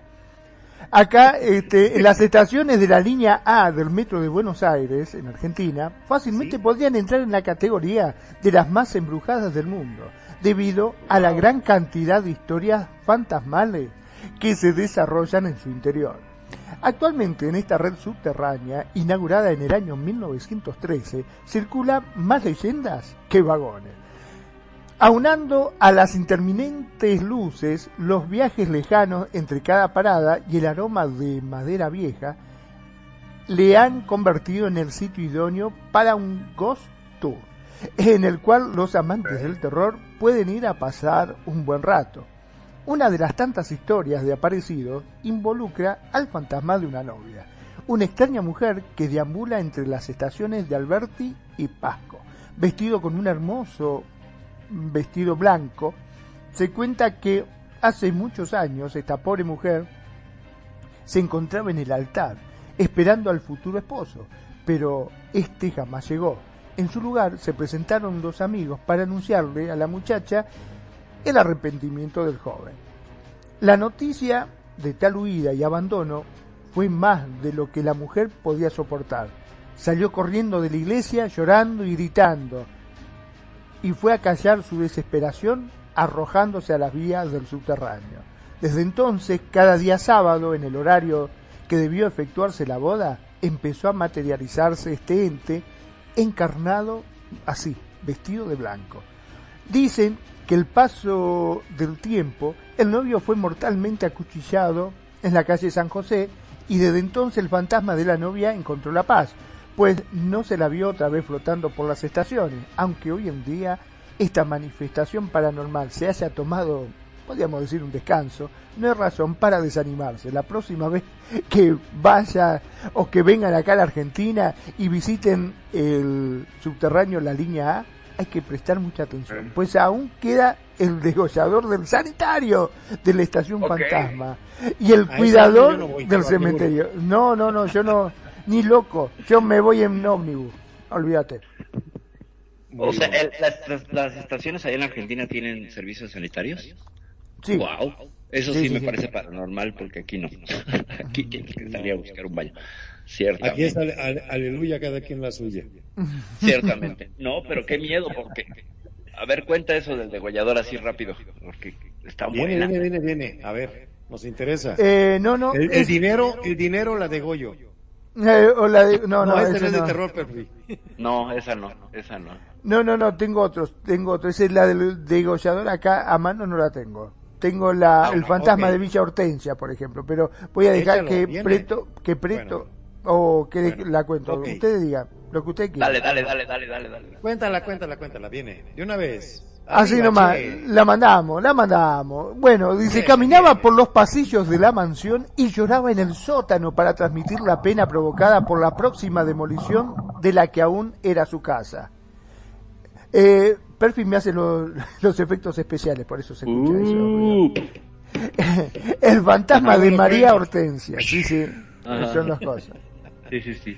Oigan, un paréntesis. ¿Les parece que un día hagamos una, para el público una pequeña novela de terror entre los tres? Ah, sí, sí, sí.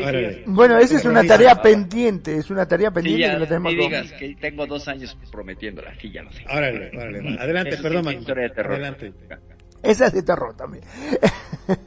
bueno, el fantasma de María Hortensia de Echosurt luchaba para defender su propiedad, aunque lo hacía con un pie en el más allá. Estuvo prendiendo y apagando luces cuando la construcción estuvo abandonada y sin energía eléctrica. ¿eh?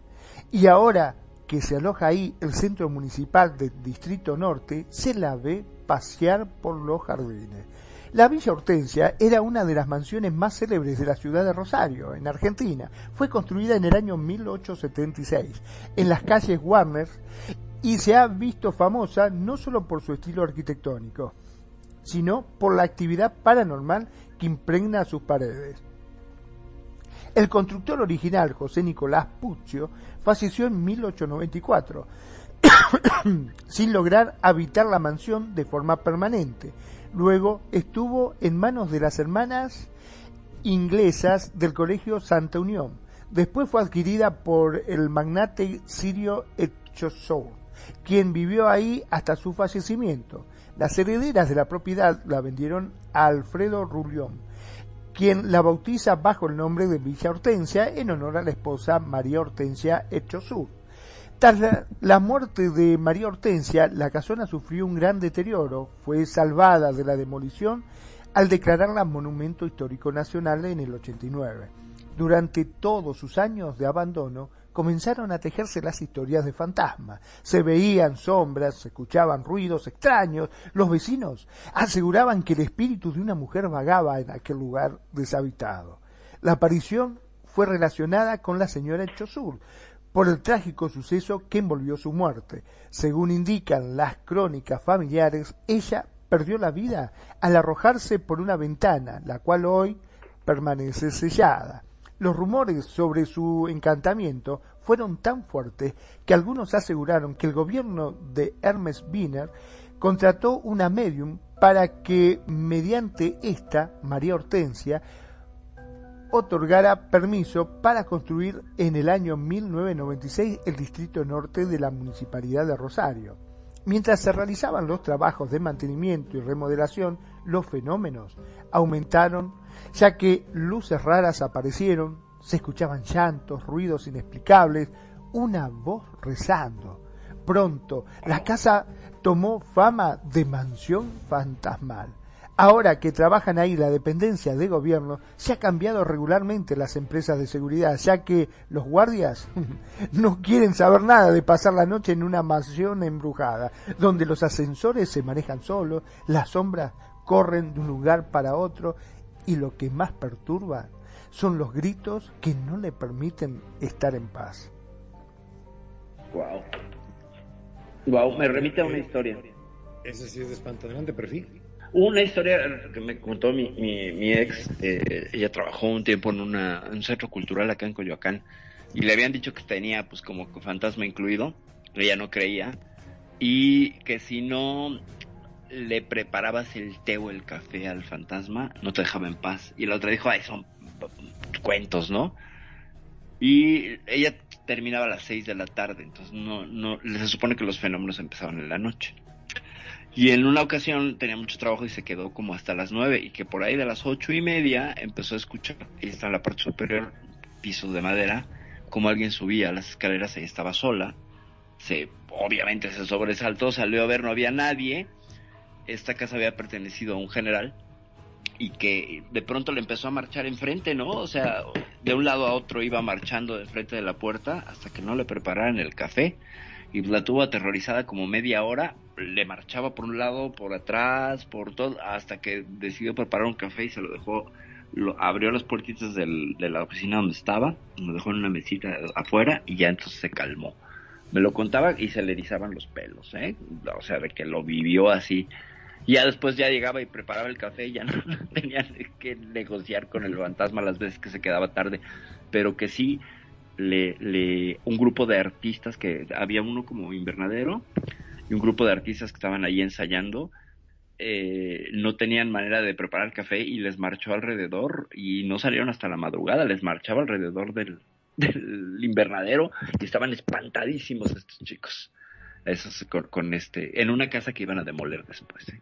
O sea, como por eso me remitió al Centro Cultural Fantasma y, la Villa Hortensia. Fíjate cómo los fantasmas se oponen a la gentrificación. Qué barbaridad. Como que no quieren que, que, le tiren pues abajo la casa. Pues no, evidentemente no. Hay un apego ahí muy fuerte, ¿no? Y eso es lo que se dice ahijarse, ¿no? Cuando un espíritu se apega tanto a las cosas, a los lugares, a las habitaciones, que pues tienes que hacer un exorcismo, rezar o algo para que puedas eh, remover o darle luz, paz y guía espiritual a esa entidad para que te dejen paz, porque si no vas a construir, de todas maneras va a seguir ahí, ¿no? Ahora, mi pregunta, perdón, ¿no? Pero siempre me quedé con esta cosa de que siempre se ha escuchado que hay lugares así que están encantados, o sea que hay espíritu. ¿Por qué no, no lo pueden desarraigar? ¿Por qué no lo pueden sacar o, o, hacer, como bien dijiste, que vaya a la luz ese espíritu? Porque viste que hay casas que por más que van, que hacen espiritismo, que hacen sesiones, los fantasmas quedan ahí, no se van. No se puede. Eh, mira, porque primero no pertenecerían a este plano, ¿no? Entonces todo lo que hagamos estaría en otro plano dimensional. Entonces, pues es como imaginar, eh, tan difícil como imaginar que nuestras acciones en esta tercera dimensión, con un añadido que sería el tiempo, que es la cuarta, eh, pudieran impactar en la quinta dimensión. ¿no? Que sería, aparte del tiempo, o sea, suma, eh, nosotros estamos en tres dimensiones, ya lo habíamos hablado del primer programa. Súmale al tiempo otra, otra dimensión que podría ser el espacio-tiempo, o sea, poder viajar sin que hubiera diferencia de tiempos. La más reciente teoría, eh, perdón, perfil, la de los universos de Machu Picchu, de que Michio Kaku, ¿no? Michio Kaku, al, perdón, al revés. Sí, sí, sí, Era por ahí. Sí, está bien, está bien. Este, tiene la elegante teoría de las cuerdas de las 12 dimensiones. eh, las dimensiones de eh, físicas eh, son 12 aproximadamente y es, es como un elevador. Primer piso, segundo piso, estamos en el tercer piso. ¿Sí? Con, un, un añadido al cuarto, ¿no? un añadido al cuarto por las interacciones que hay. Exacto. Sí, era nomás el comentario, adelante, adelante. Entonces, pues eh, no tendríamos los elementos, o sea, tenemos elementos para influir en las dos eh, dimensiones eh, inferiores, por así decirlo. Nosotros estamos, y nos sirve muy bien Second Life para ilustrarlo, pues es un mundo de tres dimensiones, no solamente es plano, no solamente es plano y, y longitud, sino que hay una tercera que es el volumen, la distancia y la perspectiva. Entonces, para poder acceder en ellas, no tenemos las herramientas. Entonces, por eso a veces, a veces se logran desarraigar, otras no. Yo creo que porque no tenemos las herramientas, todavía no se han desarrollado. Se ha visto que muchos, por ejemplo, traen estas Ghost Box, que son estas cajas eh, electrónicas que de alguna manera perciben eh, influencias electromagnéticas y que de alguna manera sería la presencia de estas entidades en nuestro plano irrumpirían de manera electromagnética y entonces por ahí irían los rezos y los cánticos y todo a alterar esta frecuencia electromagnética y hacerlos que trasciendan pero no en todos los casos. Hay algunas que estarían en otra dimensión. O sea a lo mejor punto que eso es de la quinta dimensión por así decirlo o la dimensión 3.5 eh, puedas desarraigarlos pero hay otros que estarían en otros planos. E incluso se habla de dimensiones hacia abajo o sea de la primera para abajo que serían los seres del bajo astral. Entonces, requerirían de otro tipo de, de herramientas. Entonces, algunas se quedan arraigadas porque creo yo, y alcanzo a, a, teorizar, que están en una dimensión que no podemos alcanzar. Y ellos sí pueden entrar a nuestra dimensión y que esos lugares se vuelven un portal. Yo no sé si es el apego, yo no sé si es la muerte trágica la que hace que se queden ahí, que ese sea el lazo entre los dos mundos y, y que no puedas este, acceder porque tú no perteneces a ese Este- sueño. Este, este americano chinito es un genio. Una vez leí un comentario de él. Ajá, ajá. Él, eh, por ejemplo, estaba, dice que estaba en una, en una presa chiquita, Ajá. estaba platicando con otra persona y había carpines, pescaditos, carpas. Y le dice la otra persona al chinito, oye, dice, ¿qué opinas de los carpines? No, pues dice, son seres que nada más ven en dos planos. Ajá. No, no, no nos pueden ver, no nos pueden este apreciar. Más sin embargo, pégale al agua. Paz. Le pega al agua y se hacen ondas y salen salen corriendo, salen nadando, perdón. Sí. Dice, no nos pueden ver, pero nos perciben. Al momento que Claro. golpeaste, ellos vieron que hay algo, que hay una Sí. fuerza, ¿sí? Una perturbación. Una perturbación a su medio. Entonces dice, y le contesta atinadamente el científico, imagínate si eh, mi propuesta que son 12 eh, dimensiones, debe haber seres más evolucionados que nosotros. Pero ¿por qué nos contactan? ¿Por qué esto? ¿Por qué no nos hablan? ¿Por qué no estos? A ver, tú dime, ¿tú estás interesado en hablar con los carpines? Pues no. Pues no, ellos no están interesados en platicar con nosotros. Claro. Pero, pero Qué algunos, buena respuesta. claro, pero algunos sí, ¿no? Pero ¿Algunos sí? Algunos sí. y traen mensajes, ¿no? Y estaría todo lo del fantasma del Sí. adiós, los fantasmas de los Pero tesoros. luego, luego em- empiezan las descalificaciones que, como, como te dijeron esto, siempre vamos a, mientras no sea científico, lo vamos a rechazar el 90% de la gente 90. Los Es días correcto. siguientes sí. Siempre va a haber un, espérate, estás loco. Siempre estás loco. No te dan un espacio de credibilidad hasta que empiezas a comprobarles lo contrario. Es correcto. Ahora está toda esta teoría de fallas en la realidad, ¿no? Que, que lo Ah, que sí. trata de Falló explicar. la matriz. La Eh, matriz. Exacto, falló. lo trata de explicar, pero pues mucho de la teoría del pensamiento actual. Como pensamos en términos de software, cuando hay un Sí. bug o una falla en la computadora, entonces como si fuera un videojuego vemos esta falla y la queremos entender así. Pero también tendría que ver con el universo holográfico, que esa teoría es súper interesante, donde todo sería una proyección holográfica que se podría replicar a sí misma. Para dar un ejemplo, tú tienes un holograma que es una imagen impresa a través de luz y que puedes cortar a la mitad y si tú una foto la cortas a la mitad tienes dos pedazos de la misma foto, pero el holograma se replica, o sea, se reduce de escala y es la misma foto intacta. Y la vuelves a cortar y se vuelve a reducir, y la vuelves a cortar y se vuelve a reducir. Tú haces eso con una foto normal y tendrás solo un rompecabezas de pedazos diferentes de la imagen, pero el holograma lo que tiene es que se va replicando y se va adaptando. ¿Cómo se adapta a espacio?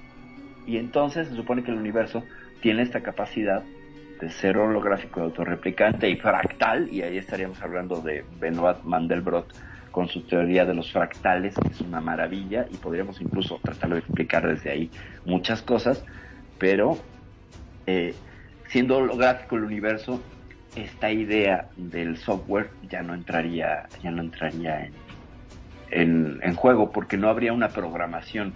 Simplemente el universo es información que puedes, eh, el universo y todos sus fenómenos, que puedes compartimentalizar, disculpen la palabra, o, o hacer más chiquita y se va a seguir replicando. Por eso son los fractales.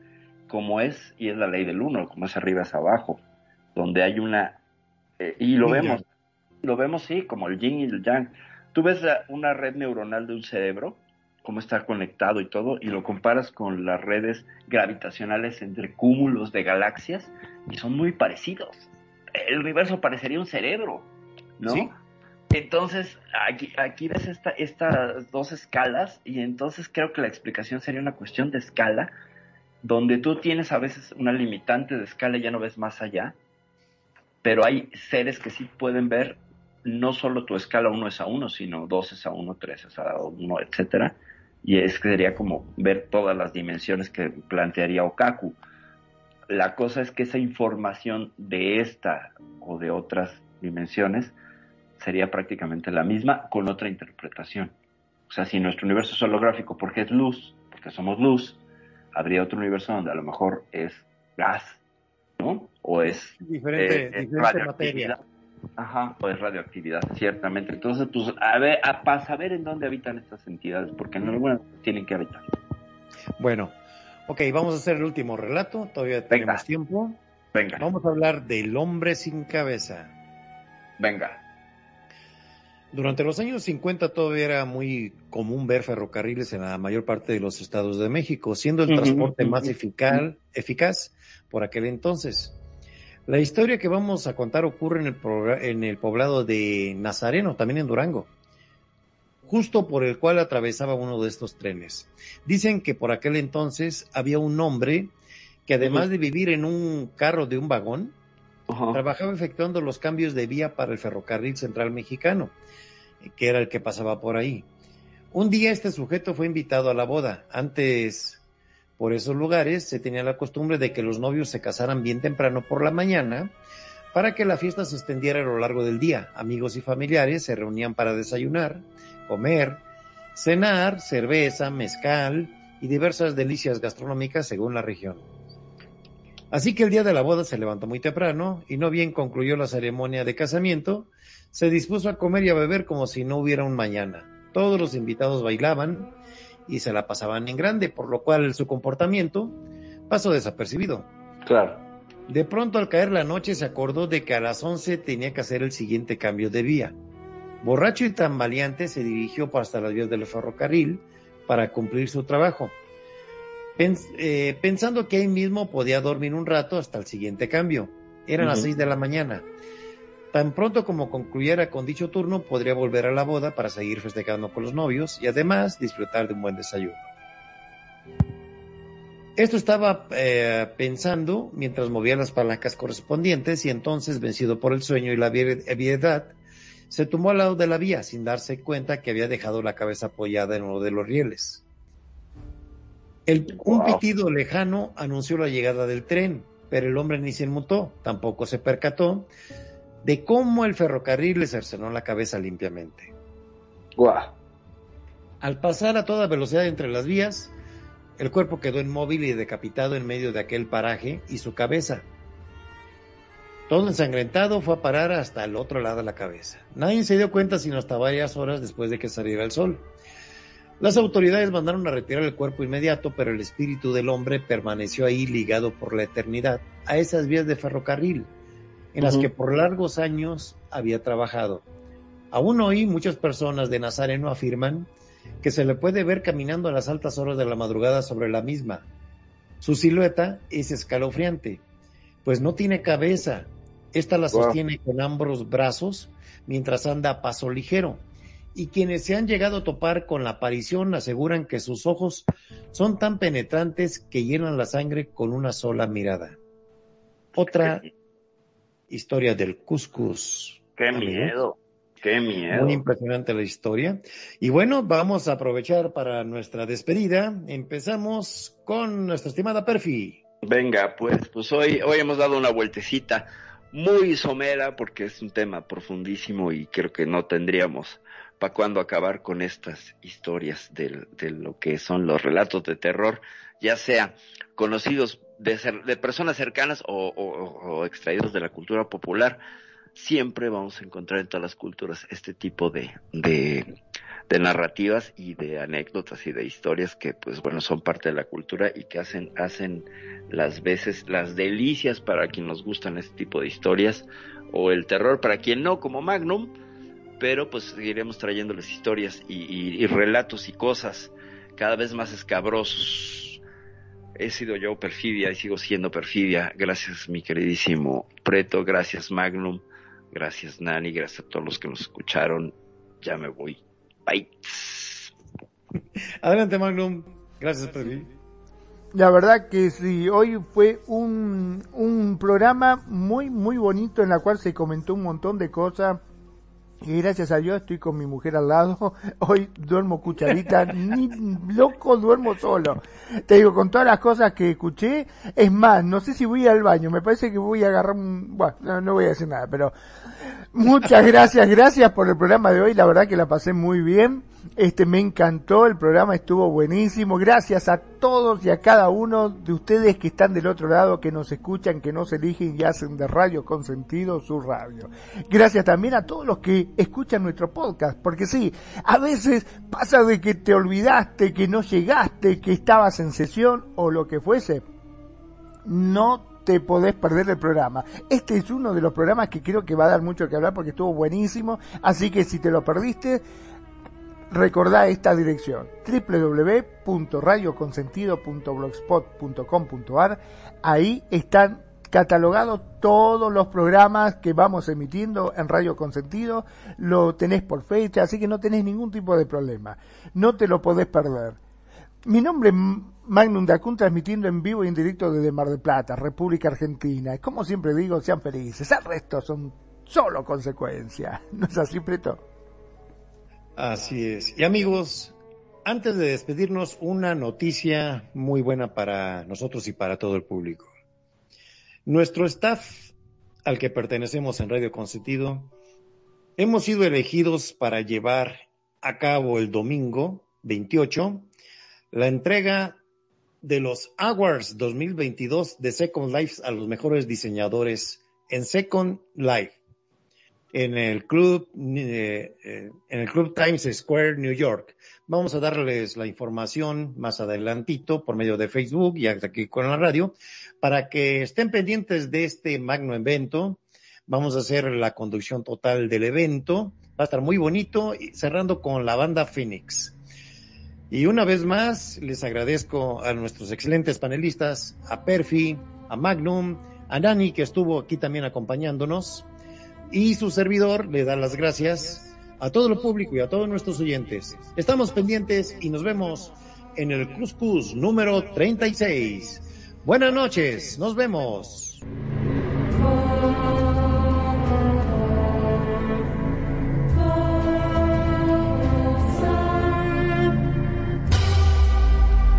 La buena música. Solo la puedes escuchar por aquí. Radio Consentido, consintiendo tus oídos.